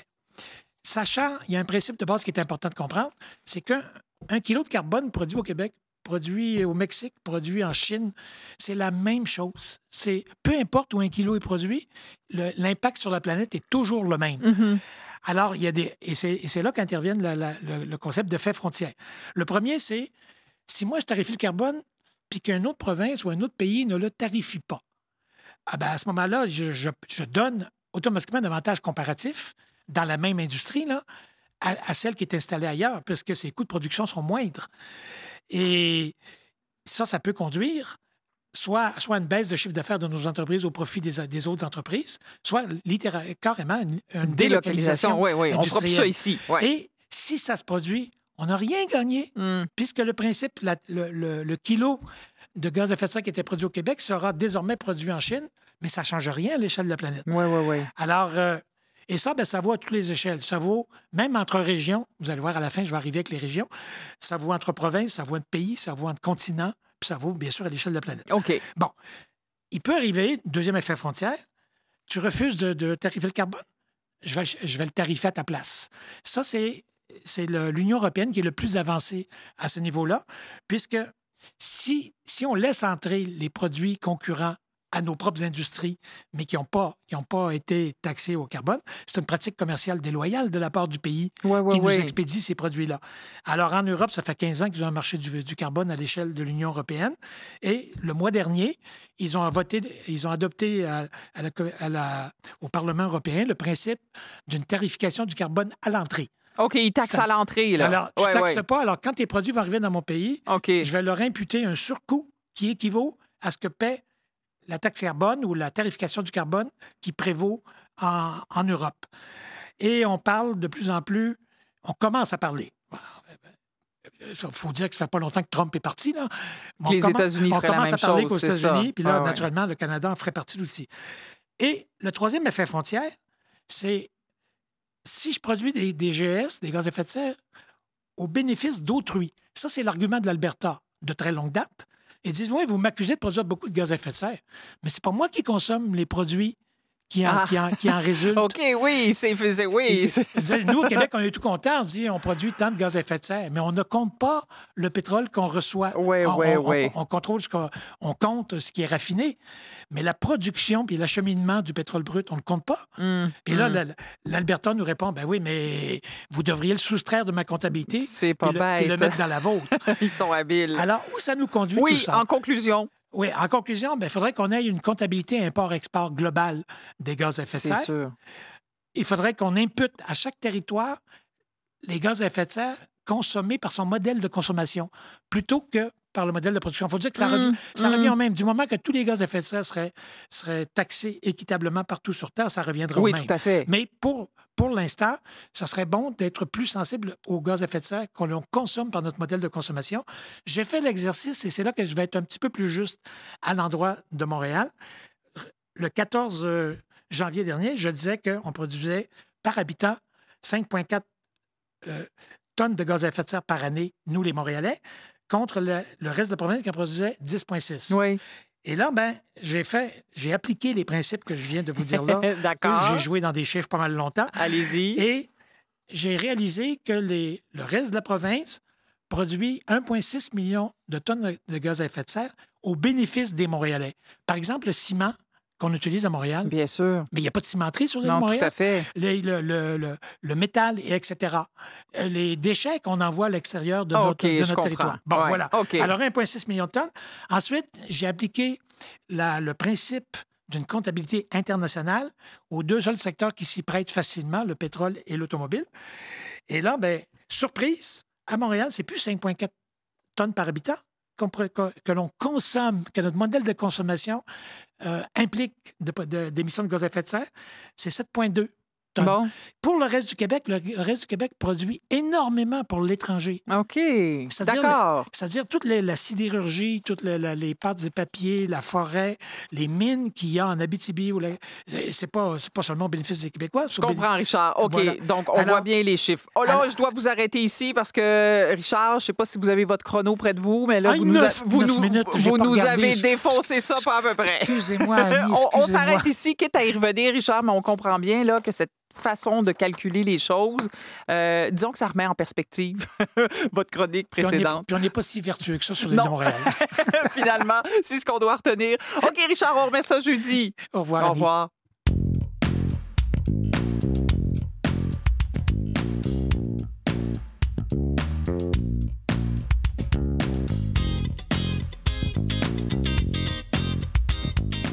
Bon, alors, cette histoire du Grand Prix, euh, est-ce que Montréal doit à tout prix avoir cette course automobile cette année? Vous savez, l'événement, la santé publique au Québec nous dit oui, on, peut, on pourrait le faire, euh, mais ça doit se dérouler en huis clos, sans touristes, sans partisans, en tout cas. Et euh, le Grand Prix du Canada dit oui, OK, si on fait ça comme ça, ben, bien sûr que nous, on a un manque à gagner. Donc, on demande une compensation financière de 6 millions de dollars. Ça, ça s'ajoute euh, aux 19 millions de dollars déboursés en redevances chaque année par les différents gouvernements. À quel prix? Le Grand Prix? On va faire le point avec euh, Philippe Mérégan. Il est professeur au département des sciences économiques euh, de l'École des sciences de la gestion à l'UCAM. Monsieur Mérégan, bonjour. Bonjour. Donc, finalement, un Grand Prix de 25 millions alors qu'il n'y aurait pas de, de spectateurs. Est-ce qu'on peut dire non? Oui, ça fait pas beaucoup de sens, à mon avis. Euh, déjà que le 19 millions, euh, c'est déjà énorme pour un, événement qui dure euh, pas plus qu'une semaine. Et puis là, en plus, bon, ce 19 millions-là, quelle retombée il va créer cette fois-là? Ça va être pas de retombée parce qu'il n'y aura pas de touristes. Parce que l'idée principale de ce 19 millions-là, c'est basé sur l'idée que les touristes de l'extérieur qui viennent à Montréal dépenser de l'argent. Donc, cet argument-là tient pas la route euh, donc, il ne reste plus grand-chose en termes euh, de rentabilité pour le contribuable euh, face aux 19 millions qu'il va dépenser si jamais le, Grand Prix se faisait. Oui, ce qu'on entend aussi, c'est qu'on a l'impression, là, bon, peut-être que l'expression, elle est forte, mais, d'être prise en otage en disant, ben il faut débourser ça si on veut s'assurer que le Grand Prix revienne l'an prochain. Une espèce d'investissement pour nous assurer le retour du Grand Prix en, en 2022. Ben, je dirais que il faut, dans ce cas-là, il faut penser qu'à chaque année, euh, il pourrait toujours avoir euh, des arguments amenés par le Grand Prix pour euh, demander plus d'argent. Donc c'est ça, il faut penser à ce partenariat-là à long terme, avec des conditions qui ont déjà, été signées. Montréal a été de très bonne foi il y a deux ans en rénovant l'entièreté des paddocks à l'île Notre-Dame au coût, semble-t-il, de 60 millions de dollars. Euh, donc, ça fait pas mal d'investissements là, pour, euh, pour un événement, sans compter euh, la maintenance. À chaque mm-hmm. année, il faut repeindre, il faut repenser la beauté du site. il y a des policiers qui interviennent. et puis, je dirais que le, la Ville de Montréal et la province de Québec ont été des partenaires de très bonne foi avec les années. le, le, Grand Prix, généralement, un très grand succès euh, en termes euh, du nombre de personnes qui achètent des billets et puis qui se rendent euh, sur le site. On nous, on nous dit que c'est un des principaux attraits touristiques de Montréal, ça. Oui, c'est ça.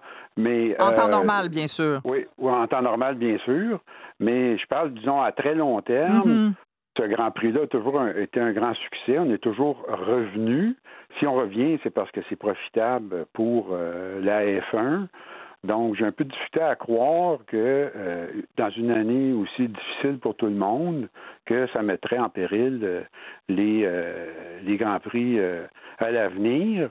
Et puis, ça me mettrait plus à, l'oreille disant ben, quel genre de partenaire j'ai qui, lorsqu'il y a une, situation, une situation qui est généralement difficile pour tout le monde, me redemande encore plus d'argent. Ouais, ouais. C'est ce genre-là de, de, réflexion-là que le gouvernement doit, doit faire. C'est en termes de, euh, de son de, du genre de partenaire il veut faire euh, affaire lorsque euh, les dollars quand même assez précieux des contribuables sont investis euh, dans des montants qui sont quand même très importants, comme je vous dis, pour un événement qui dure une semaine. Est-ce que, au fait, le, groupe Formula One fait des exigences comme, comme celle-là dans les autres marchés du monde ou si Montréal fait un peu figure d'exception? Selon, ce que vous en savez, là, c'est difficile de. Ouais. C'est ça, je ne sais pas exactement parce que souvent. Euh, euh, c'est pas partout, dans tous les pays où les, le style de contrat est public avec les avec la F1. Donc, c'est difficile de savoir parfois exactement euh, euh, euh, qu'est-ce qui se passe. OK, OK. Mais, alors, si je vous amène auprès d'autres grandes organisations sportives, e-, est-ce qu'on a vu une approche comme celle-là, c'est-à-dire un besoin d'être compensé, un événement qui se tient, on connaît les conditions qui sont les nôtres. Dans la Ligue nationale de hockey, on joue à, guichet fermé. On est dans une situation très particulière, de toute façon, pour le monde du sport, du divertissement. Mais dans ce cas-là, si je regarde les autres ligues, c'est tout le monde ensemble ont décidé d'accepter de, de, faire des pertes. C'est-à-dire que les joueurs ont accepté des baisses de salaire euh, assez importantes. Euh, les propriétaires ont vu des baisses de revenus aussi qui étaient très importantes. Mais l'idée, c'était de, à long terme, euh, garder la visibilité du sport parce que il reste quand même que des gens sont marginalement attachés au sport. Et puis la décision de faire des pertes, c'est de garder le produit en vie de façon à ce qu'à long terme, il n'y ait pas trop de, euh, de gens qui, qui, se désintéressent du produit. on peut penser à la même chose ici avec la F1, c'est que la visibilité de la F1 euh, continue à, euh, à, à, s'offrir aux, aux partisans et donc pour pour que ça se fasse, ben, tout le monde euh, doit faire euh, des pertes. Ouais, et puis, le gouvernement va clairement en faire parce qu'avec les 19 millions qui vont investir, il va y avoir des pertes. Donc, on peut se demander, est-ce que les, euh, les, ceux qui, les pilotes, est-ce qu'eux, sont prêts à, à perdre un peu de leur salaire? est-ce que hein, les commanditaires, est-ce qu'ils sont prêts, eux, à mettre un peu plus? Mm-hmm. et, tout, et, se demander de manière générale comment tout le monde peut euh, mais on sait exactement que le, Québec va avoir des pertes. Donc, On, lui demande maintenant, plutôt que 19 millions, 25 millions, mais de leur côté, eux, qu'est-ce qui est fait? OK, des questions très pertinentes auxquelles on n'a pas la réponse encore. On verra bien. Euh, Philippe Merrigan, je rappelle, vous êtes professeur au département des sciences économiques à l'UCAM. Merci beaucoup d'avoir été là. Ça m'a fait plaisir. Au revoir, au revoir. Au revoir. 17h31 maintenant, euh, Nadie est avec nous pour les nouvelles. On va revenir d'abord, Nadie, sur cette opération policière, euh, opération d'envergure à Longueuil, dans le secteur de la rue Saint-Louis. On est dans le quartier Le Moine, tout près du pont Victoria. Exactement. Et cette opération policière était en cours depuis ce midi. J'en parle avec Pascal Robida qui est sur place. Euh, Pascal, que s'est-il passé au juste? Les policiers qui ont été appelés à se rendre euh, vers l'heure du dîner devant un immeuble à logement rue Saint-Louis. Et à l'extérieur, une scène chaotique les attendait, une dispute familiale impliquant plusieurs membres de la bulle de la même cellule familiale et euh, un homme de 36 ans qui était euh, avec une arme, une arme blanche s'est dirigé alors vers l'une des premières policières arrivées sur place. Elle a ouvert le feu à plusieurs reprises vers cet individu et il a été également euh, maîtrisé par la suite par des renforts qui arrivaient rapidement. La suite des événements avec Ghislain Vallière de la police de Longueuil. Une fois sur les lieux, nos policiers ont constaté qu'un individu s'en prenait à une personne à l'extérieur d'un édifice et à ce moment-là, sont intervenus pour interpeller la personne en question, un homme de 36 ans. Alors, euh, l'individu, à ce moment-là, euh, a foncé de façon agressive et menaçante vers une de nos policières qui n'a eu à ce moment-là d'autres alternatives que de faire feu. Et euh, nos collègues qui étaient à proximité en renfort ont procédé à l'arrestation de l'individu. Et Pascal, il y a quelques personnes qui ont été transportées à l'hôpital. On nous confirme que quatre personnes, euh, toujours de la même bulle familiale, ont été transportées à l'hôpital dans un état stable. On ne craint pas pour leur vie. Je termine en vous mentionnant qu'il y avait également des enfants euh, sur les lieux de l'opération policière. Ceux-ci n'ont pas été blessés et ils sont présentement entre les mains d'intervenants de la direction de la protection de la jeunesse. Pascal Robida en direct de Longueuil, merci beaucoup. Au revoir. Hmm. Alors, maintenant, les cinq CIUS de Montréal demandent à la population d'éviter autant que possible les urgences de leurs hôpitaux parce que euh, ça déborde. Oui, absolument. En ce moment, Annie, le taux moyen d'occupation des civières aux urgences de Montréal atteint 118 L'urgence de Maisonneuve-Rosemont est à 163 de sa capacité d'accueil. Celle de Verdun, 146 Celle du Lakeshore, 145% Enfin, Santa Cabrini, 139 Et puis, la grève des enseignants aura bel et journée bien lieu dans 58 centres de services et commissions scolaires à travers le Québec demain. Oui, les centres de services scolaires retirent leur requête devant le tribunal administratif du travail selon laquelle la grève est illégale et abusive après une entente avec le syndicat. Donc dès minuit et jusqu'à 9h30 demain matin, 73 000 enseignants affiliés à la Fédération des syndicats de l'enseignement seront en débrayage. Plusieurs centres de services scolaires ont opté pour l'enseignement à distance lors de cette journée. Caroline Dupré est la présidente de la Fédération des centres de services scolaires du Québec au coin de rue où les élèves auraient à traverser euh, euh, sans la présence de brigadiers scolaires qui ne sont pas des employés des centres de services scolaires et qui euh, parfois ont un autre travail, donc ils ne sont pas nécessairement disponibles à 9h30. Alors dans ce contexte-là, ce qui est plus opportun pour ces centres de services scolaires-là, c'est d'offrir l'enseignement à distance. Et Annie, les enseignants sont sans contrat de travail depuis un an. Nadie, merci. Bonne soirée. Bonne soirée. À demain. À demain. Yves, maintenant en circulation. Oui, il y a des améliorations un petit peu, là, entre autres Hippolyte Lafontaine, direction euh, sud, ben, c'est presque terminé, mais c'est encore là vers Montréal, entre Mortagne et l'échangeur Anjou. Alors, ça commence à bouger un petit peu, on a eu plein de problèmes. C'est encore très lourd cependant pour Descaries Nord, presque toute la longueur encore. La métropolitaine, surtout en ouest, il y avait accident un peu plus tôt à la hauteur Christophe Colomb. Ça, c'est terminé, mais c'est lent d'un bout à l'autre quasiment. Même chose pour la métropolitaine à partir de Côte-de-Liesse. La 20 ouest, surtout dans le rond-point d'Orval, c'est presque depuis la 13. Alors, il y a une bonne congestion de ce côté-là également. Et Repentigny, c'est un petit peu passé marié. C'est elle complètement dégagée pour le moment, Sarah. Complètement dégagée. Il va rester ainsi, bon, pour euh, demain, du moins en après-midi pour le Grand Montréal, et ce sera généralement ensoleillé pour les secteurs au sud vers l'Estrie, avec en moyenne 18-19 degrés, très confortable encore une fois à ce moment-ci de l'année. Par contre, léger ennuagement en cours de soirée, même autour de minuit pour les secteurs des Laurentides, la Naudière, Abitibi, euh, l'Outaouais. Ce sera un peu plus gris pour vous demain. À partir de, de jeudi, la grisaille sera pour l'ensemble du sud de la province, mais bon, on profite de cette belle température. On a 18 pour le Grand Montréal. Oui, on en profite. Pendant que ça dure, on en profite. Merci beaucoup, Sarah. tout à l'heure. José, bonjour. Bonjour Annie. Comment protéger, mieux protéger ce, fleuve majestueux là, qui traverse euh, nos territoires? Oui, Annie, je voulais sortir un peu euh, du mot en C qu'on entend depuis un an. Je me disais, ben, l'environnement.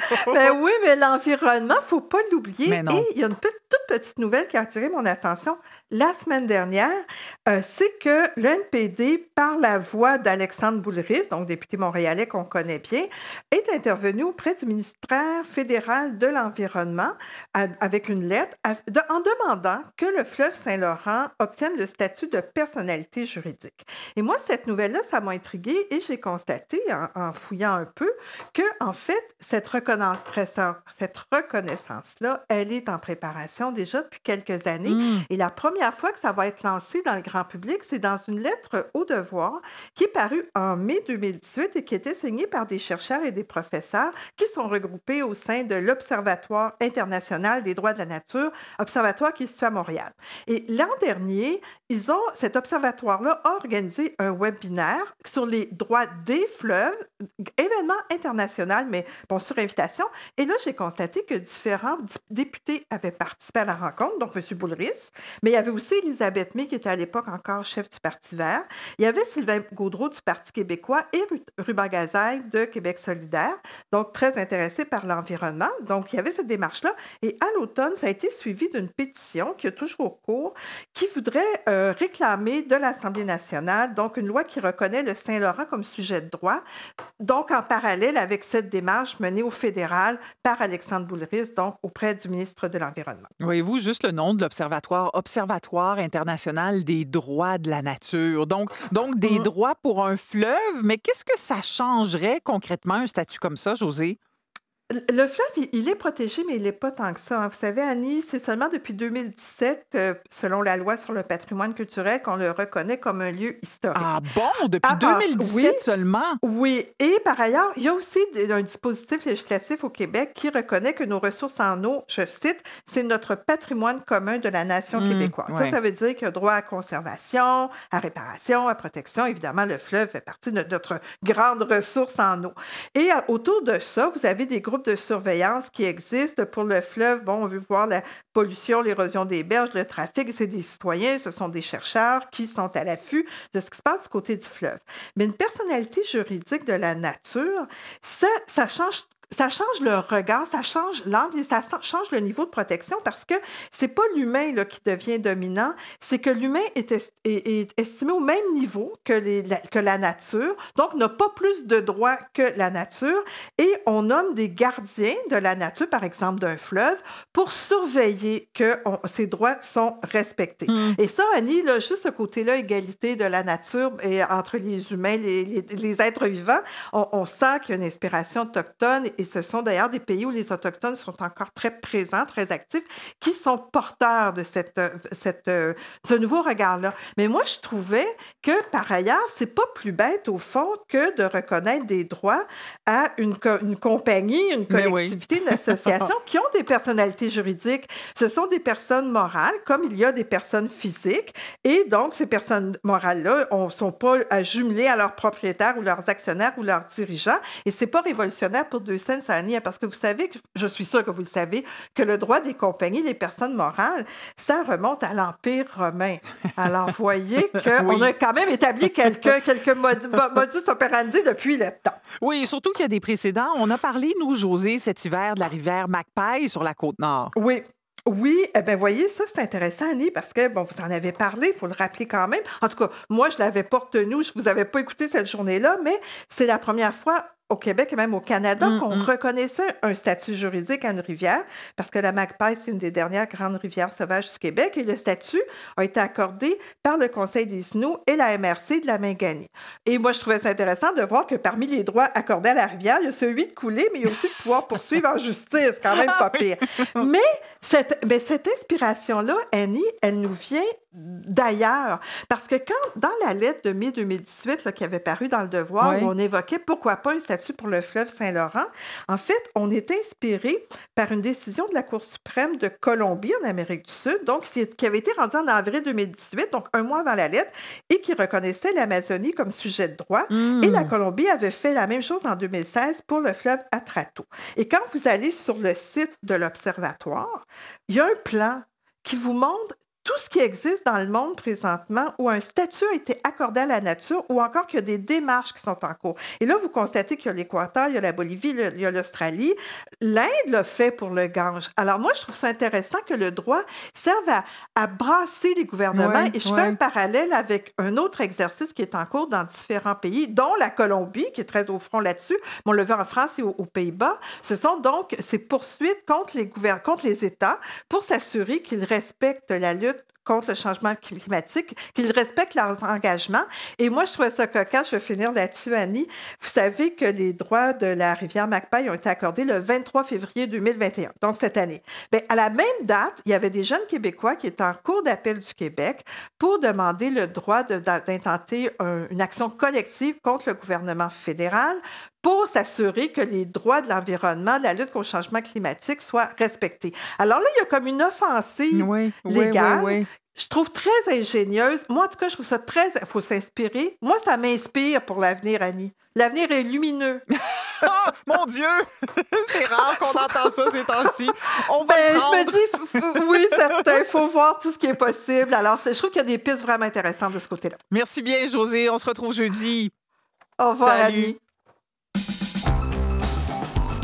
Ici Jean-Sébastien Bernatchez. Dans quelques minutes à l'heure du monde, on parle des deux gros mois que le Québec a devant lui avant de commencer à retrouver une certaine liberté, selon François Legault, et on vous propose un survol de la situation à l'international. Au tennis, Martin, ça a été en demi-teinte pour euh, Auger Aliassim aujourd'hui à Monte-Carlo. Oui, parce qu'il a pu compléter son match de simple qu'il avait amorcé hier et il avait un match de double déjà au programme. Alors, euh, deux, deux rencontres pour lui. Une victoire, une défaite. Malheureusement, la défaite, c'est en simple. Mm. Euh, et euh, il, va s'en vouloir un peu, j'ai l'impression, au Aliassim, parce qu'il menait ce match-là 4-2 lorsque la pluie l'a interrompu, forcé le report à aujourd'hui. il a eu une balle de match, une balle de, de manche, pardon, à 5-2 dans la première manche. Il en a eu une autre à 6-5 et il les a pas convertis ni une ni l'autre. Et au final, ben, il a perdu cette manche-là au bris d'égalité 7-6. Et en deuxième manche, il n'était pas là du tout. S'est fait, s'est fait sortir 6-1 dans la deuxième manche Hmm. contre Christian Garin, qui est un bon joueur de terre battue. Là, on est sur terre battue à Monte-Carlo. La bonne nouvelle, c'est qu'il a gagné son match de double avec euh, le Polonais Hubert Urkatz un peu plus tard dans, dans la journée. Donc, l'effet Tony Nadal, ben, on va attendre Ouais. un peu. Et euh, Félix nous a quand même parlé de ses objectifs parce qu'il veut, avec cette embauche-là, avancer euh, dans le classement et en carrière. On peut écouter Félix Auger-Aliassime. Je suis 20e euh, depuis bon, un an et demi, deux ans. Bon, si on enlève un peu la, COVID, bon, je suis, je suis à un bon niveau. Euh, je sens que je peux, je peux bien jouer. Des fois, je joue moins bien, mais c'est juste continuer à, m'améliorer. C'est sûr que ça va venir avec des résultats parce que je peux sentir que je joue bien ou que je m'entraîne bien, mais à la fin, ce que je cherche, c'est, quand même à obtenir des résultats. Obtenir des résultats dans les, dans les très gros tournois, avancer dans le classement, euh, faire partie du, du Masters à la fin de l'année. Donc, euh, c'est un cap que j'aimerais passer. Donc, euh, voyons voir si, si je vais être capable de, de le faire.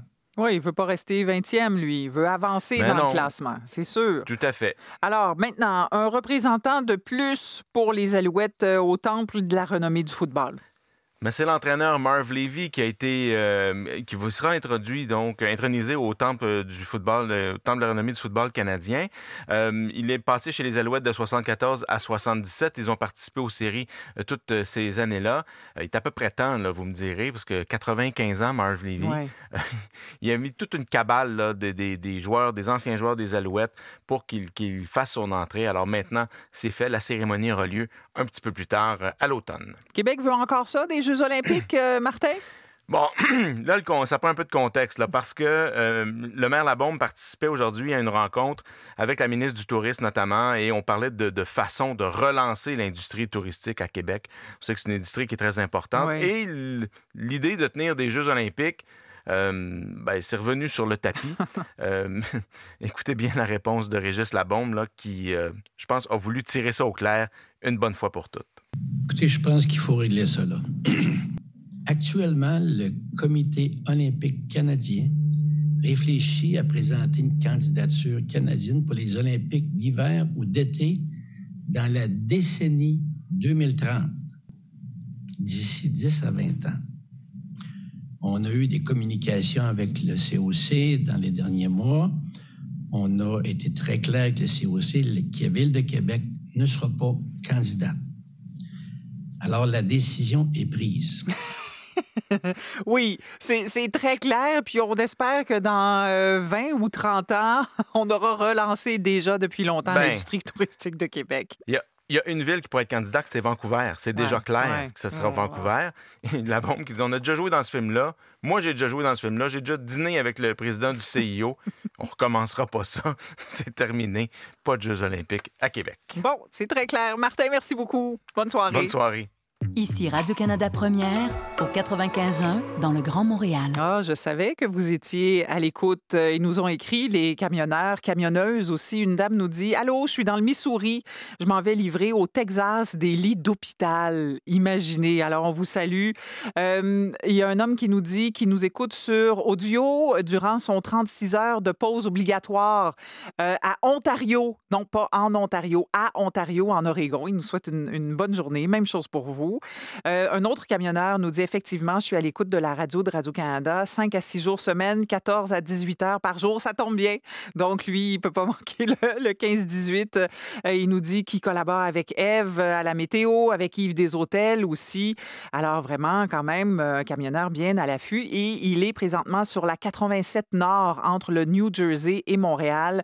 Lui doit être à Ville-Saint-Laurent demain. Alors, imaginez le monde de la route, le monde du camion. On en parle dans ce livre dont je vous parlais, du diesel dans les veines. Euh, c'est ça, une réécriture d'un texte de Serge Bouchard. En fait, c'est- c'est une thèse, lui, qui a présenté il y a bien des années déjà, euh, retravaillée par Marc Fortier, qui est avec nous au bout du fil pour nous parler de l'aventure de ce livre-là, puis du monde et de la vision du monde des camionneurs. Marc, bonjour. Marc, m'entendez-vous? Est-ce qu'il est là au bout du fil? OK, on va, on va essayer de le rappeler parce qu'il n'est pas là. Euh, je vais vous raconter, moi, la petite histoire de, ce livre-là. Ça commence en, en, novembre 1975. Serge Bouchard décide de voyager avec des camionneurs dans le nord-ouest québécois parce que lui, à cette époque-là, son but, c'est pas tant de devenir camionneur, mais il est euh, anthropologue et il veut étudier la vie et, le monde perçu par ces camionneurs-là qui transportent les marchandises vers les grands champs du Nord. Il est là au bout du fil. Marc, bonjour. Bonjour. Alors, je, je, je, le racontais aux auditeurs, les camionneurs qui nous écoutent, qui sont très présents depuis des années comme ça, branchés sur la radio. Le monde que Serge Bouchard explore, c'est celui du, du, Grand Nord québécois dans les années 1970. C comment vous tombez sur ce texte-là et d'où vient l'idée de, de, le réécrire puis de le présenter aujourd'hui? Ben, euh, c'est Serge qui, un jour, euh, au détour d'une conversation, m'a dit euh, Marc, tu sais, j'ai écrit une thèse sur les camionneurs en 1980, il y a peut-être un livre là-dedans. Puis, il m'a donné ça, je l'ai lu, je l'avais travaillé un peu pour essayer d'extraire la partie qui aurait pu faire un livre. J'ai redonné ça à Serge, on a laissé ça de côté quand la pandémie a commencé l'an dernier, je me suis dit, je vais jouer là-dedans pour montrer à Serge comment on pourrait faire ça. Puis, au bout de dix jours, je me suis surpris à être en train d'écrire le livre, ce qui m'a étonné moi-même. Ce n'était pas mon intention. J'ai envoyé ça à Serge. J'ai dit, Serge, on pourrait faire comme ça, le livre, me laisses-tu euh, l'écrire? Puis là, il a été. Euh, il a lu ça, il était vraiment surpris. C'était ma thèse, c'est comme ça que je vais le faire. Euh, oui, vas-y, vas-y, go, go, go. Donc, moi, j'ai passé, euh, pendant que tout le monde était confiné puis souffrait, moi, j'avais la tête euh, sur la route de la baie avec les camionneurs de Serge. Ça m'a fait le plus grand bien. Oui, oui. OK, la, la ligne n'est pas super bonne. J'essaie de vous poser une question, puis on, on va y aller comme ça. Peut-être que ça va se replacer. Marc, euh, okay. qu'est-ce qui vous accrochait dans ce monde-là, qui, qui, est quand même un monde englouti aujourd'hui, celui de ces camionneurs-là vers le Grand Nord, non? Ben oui, c'est sûr que le livre, euh, j'espère que vous m'entendez mieux. Là. Oui, ça va. Sûr, Bon, OK, j'ai changé de place. C'est sûr que le livre, euh, l'expérience de Serge est datée. C'est la route de la baie James pendant la construction des barrages en 1975-1976. C'est une époque assez particulière. C'est une route assez singulière. Donc, il y avait déjà ça qui m'intéressait parce que c'est un monde en soi. Ça fait partie de la mythologie du Québec. Et puis, ça, rac ça racontait d'un point de vue assez particulier puisqu'on entend souvent parler de Robert Bourassa, des ingénieurs, des, travailleurs de la construction, mais rarement des camionneurs qui ont quand même monté tout le matériel vers le nord. Euh, les turbines, le ciment, la nourriture, euh, tout ce qu'il faut. Et, euh, mais il y a plus que ça dans ce livre-là. C'est un livre sur le monde du camionnage, donc sur la liberté, sur la route, sur les truck stops. C'est du Serge Bouchard. C'est vraiment un, un, regard particulier sur le territoire et sur toutes sortes de thèmes. Les, les, camionneurs de Serge sont des poètes et des philosophes. Donc, on nous parle de la solitude, du sommeil, de la nuit. Et là, vraiment, ça m'a passionné, ça, cette ouais. espèce de, de, regard sur la culture. Puis, puis, puis d'un métier très difficile. Hein? J'imagine encore aujourd'hui, mais hey, c'était quelque chose, là, la route de la baie James, quand même. Oui, la route, c'était assez particulier. En plus, au début, elle était plus ou moins existante. Mm -hmm. C'est construit en même temps que le projet. Les camions de l'époque euh, étaient beaucoup plus rudes que ceux d'aujourd'hui, moins confortables, plus difficiles à, manœuvrer. Et euh, ça demeure aujourd'hui encore un métier assez difficile. D'ailleurs, il y avait un chapitre de la thèse qui s'appelait le plaisir euh, du plaisir d'être camionneur. Puis la première fois que je l'ai dit, je comprenais pas parce qu'il était juste question de souffrance, de difficulté, d'usure. De...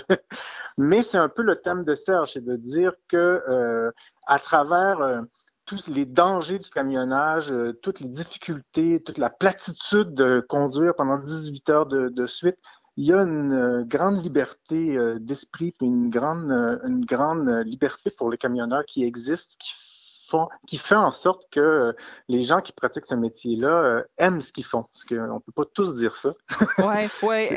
Est-ce qu'ils ont aussi une conscience de leur place bien particulière dans l'histoire au moment où ils le vivent? Parce que quand on parle à des, des travailleurs de la baie James, de, de la construction, en eux se, se, sont surnommés les bâtisseurs. Ils ont une, une conscience très précise de leur place dans l'histoire. Est-ce que lui, le camionneur, est toujours en mouvement puis saisit peut-être un peu moins ça ou pas du tout? Bien, les camionneurs dont parle Serge, euh, ils se sentent quand même dans les marges. Ouais. Ils, se sentent, ils, se, sentent vraiment, ils se sentent vraiment comme des marginaux, plus ou moins compris. On les voit souvent quand, quand qui sortent de 18 heures de route puis qui arrivent dans les entrepôts, ils sont sonnés. Ça fait que les gens dans les entrepôts les trouvent toujours un peu stupides parce qu'ils sont comme hébétés, euh, ce qui n'est pas du tout le cas, selon Serge, puis dans la réalité.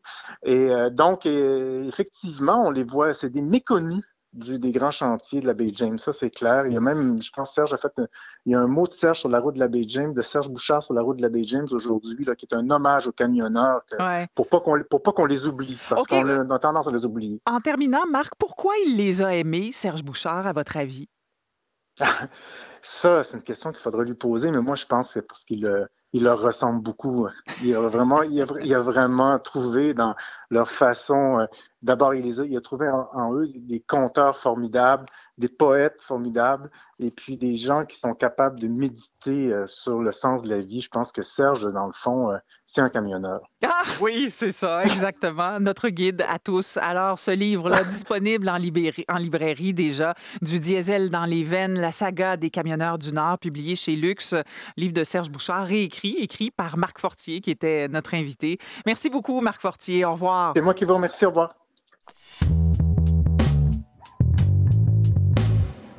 Catherine, le groupe de travail sur la fréquentation des arts de la scène publie la plus importante recherche jamais produite sur le sujet au Québec. C'était une recherche très, très attendue dans le milieu culturel parce qu'elle offre un portrait détaillé de la fréquentation des arts de la scène, ce avant la pandémie, entendons-nous. On est dans une époque euh, entre mars 2018 et fin février 2019. C'est une étude d'une ampleur inédite aussi parce qu'elle couvre dix disciplines des arts de la scène, la danse, la musique classique, la musique instrumentale, le théâtre, la chanson francophone et anglophone qu'elle sépare d'ailleurs, l'humour, le cirque et la comédie musicale ainsi que les variétés. C'est donc un sondage national d'une très grande ampleur, plus de 6 000 répondants, trois enquêtes ciblées, plus de 20 000 répondants, une trentaine d'entrevues, bref, exhaustif et, ma foi, fort intéressant hmm. pour, comme on dit souvent, la suite des choses parce que maintenant que la pandémie est arrivée, il va falloir relancer ce secteur-là. Alors, euh, beaucoup de mythes déboulonnés, beaucoup de choses qui ne vous surprendront peut-être aussi un peu moins. Entre autres, seulement un tiers des Québécois fréquentent régulièrement le spectacle. Quant à moi, c'est pas assez, mais c'est la vérité.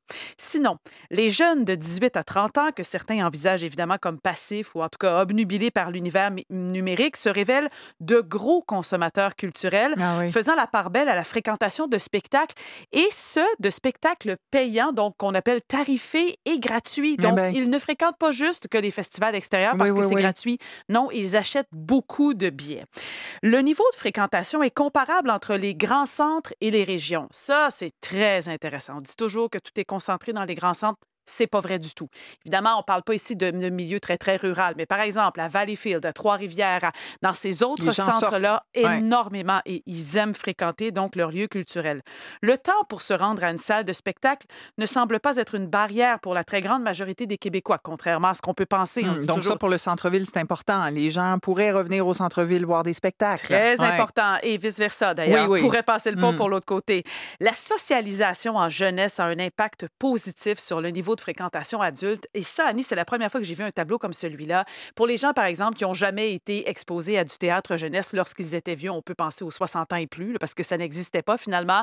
Et eh bien, malheureusement, ils, fréquentent moins de spectacles que les gens qui ont été plus exposés à des, hmm. pas juste du théâtre, mais des spectacles, des événements. Donc, cette socialisation autour de la culture en milieu jeunesse. Donc, si on se pose la question, est-ce qu'il faut amener nos jeunes voir euh, des spectacles? oui. Absolument. Hmm. Les immigrants fréquentent en moyenne davantage les spectacles que les natifs du Canada. Imaginez ça, je trouve ça formidable parce que ça se répercute dans les salles de ce que je vois moi aussi sur le terrain. Les immigrants, donc, ne constituent pas du tout ce bloc monolithique auquel on pense, entre autres. Les natifs, donc, dans le tableau, là, euh, fréquenteraient à 4,9 contre ceux de la première génération à 5,9. Ah oui, c'est comme ça qu'on comprend puis qu'on apprend un pays aussi. Voilà, exactement. Donc, plus mm. grande curiosité. Au-delà des facteurs sociodémographiques, les résultats des sondages font donc apparaître des freins subjectif à la fréquentation des spectacles professionnels tarifés chez le public et ce qu'on appelle le non-public. C'est la première fois qu'on s'intéresse au non-public. S'il y a un tiers de gens qui le fréquentent, c'est bien de savoir qui est ce tiers-là, mais c'est assez intéressant de savoir qui est le deux tiers qui ne le fréquente pas aussi, finalement. Donc, il y a cinq grandes tangentes. La première, c'est le manque d'intérêt, les problèmes de santé, le manque de temps, la préférence pour d'autres activités de loisirs et en dernier lieu arrive le caractère élitiste des spectacles. Hmm. Alors, beaucoup de matière. Beaucoup de Ouais, matière ouais. pour vraiment là, mettre euh, la table pour euh, préparer cette relance culturelle. Merci pour tout ça, Catherine. Bonne soirée à Bonne vous. soirée, Annie. Yves des Hôtels. On a donc des améliorations un petit peu partout. Traversée de la rive sud, ça roule mieux maintenant. Euh, ce qui reste encore à régler, ben, Décarré, entre autres, toujours très, très lourd. La 20 ouest également, dans le rond-point d'Orval, c'est encore, il y a beaucoup d'attentes à cause des travaux. 20 est, mais surtout 20 ouest et la métropolitaine également, entre Côte-de-Liesse et Christophe Colomb, pas encore terminé. Amélioration vers Repentigny pour la 40. À demain. Merci. À demain. Eh bien, c'est le calme avant la grisaille et les averses. Euh, Plutôt confortable ce soir euh, pour le Grand Montréal, 4 degrés, quelques nuages ici et là, rien de très majeur. 3 degrés pour les Laurentides de la Naudière, 2 pour l'Estrie. Demain, ennuagement pour les secteurs de l'Abitibi, l'Ouest, euh, Laurentides de la Naudière et pour Montréal aussi, ciel variable. Malgré qu'on pourrait avoir un dégagement en après-midi, on attend 18 degrés. Bonne soirée, Sarah. Merci beaucoup. Merci. à toute l'équipe du 15-18. Merci d'avoir été avec nous cet après-midi. On se retrouve demain, 15h. Au revoir.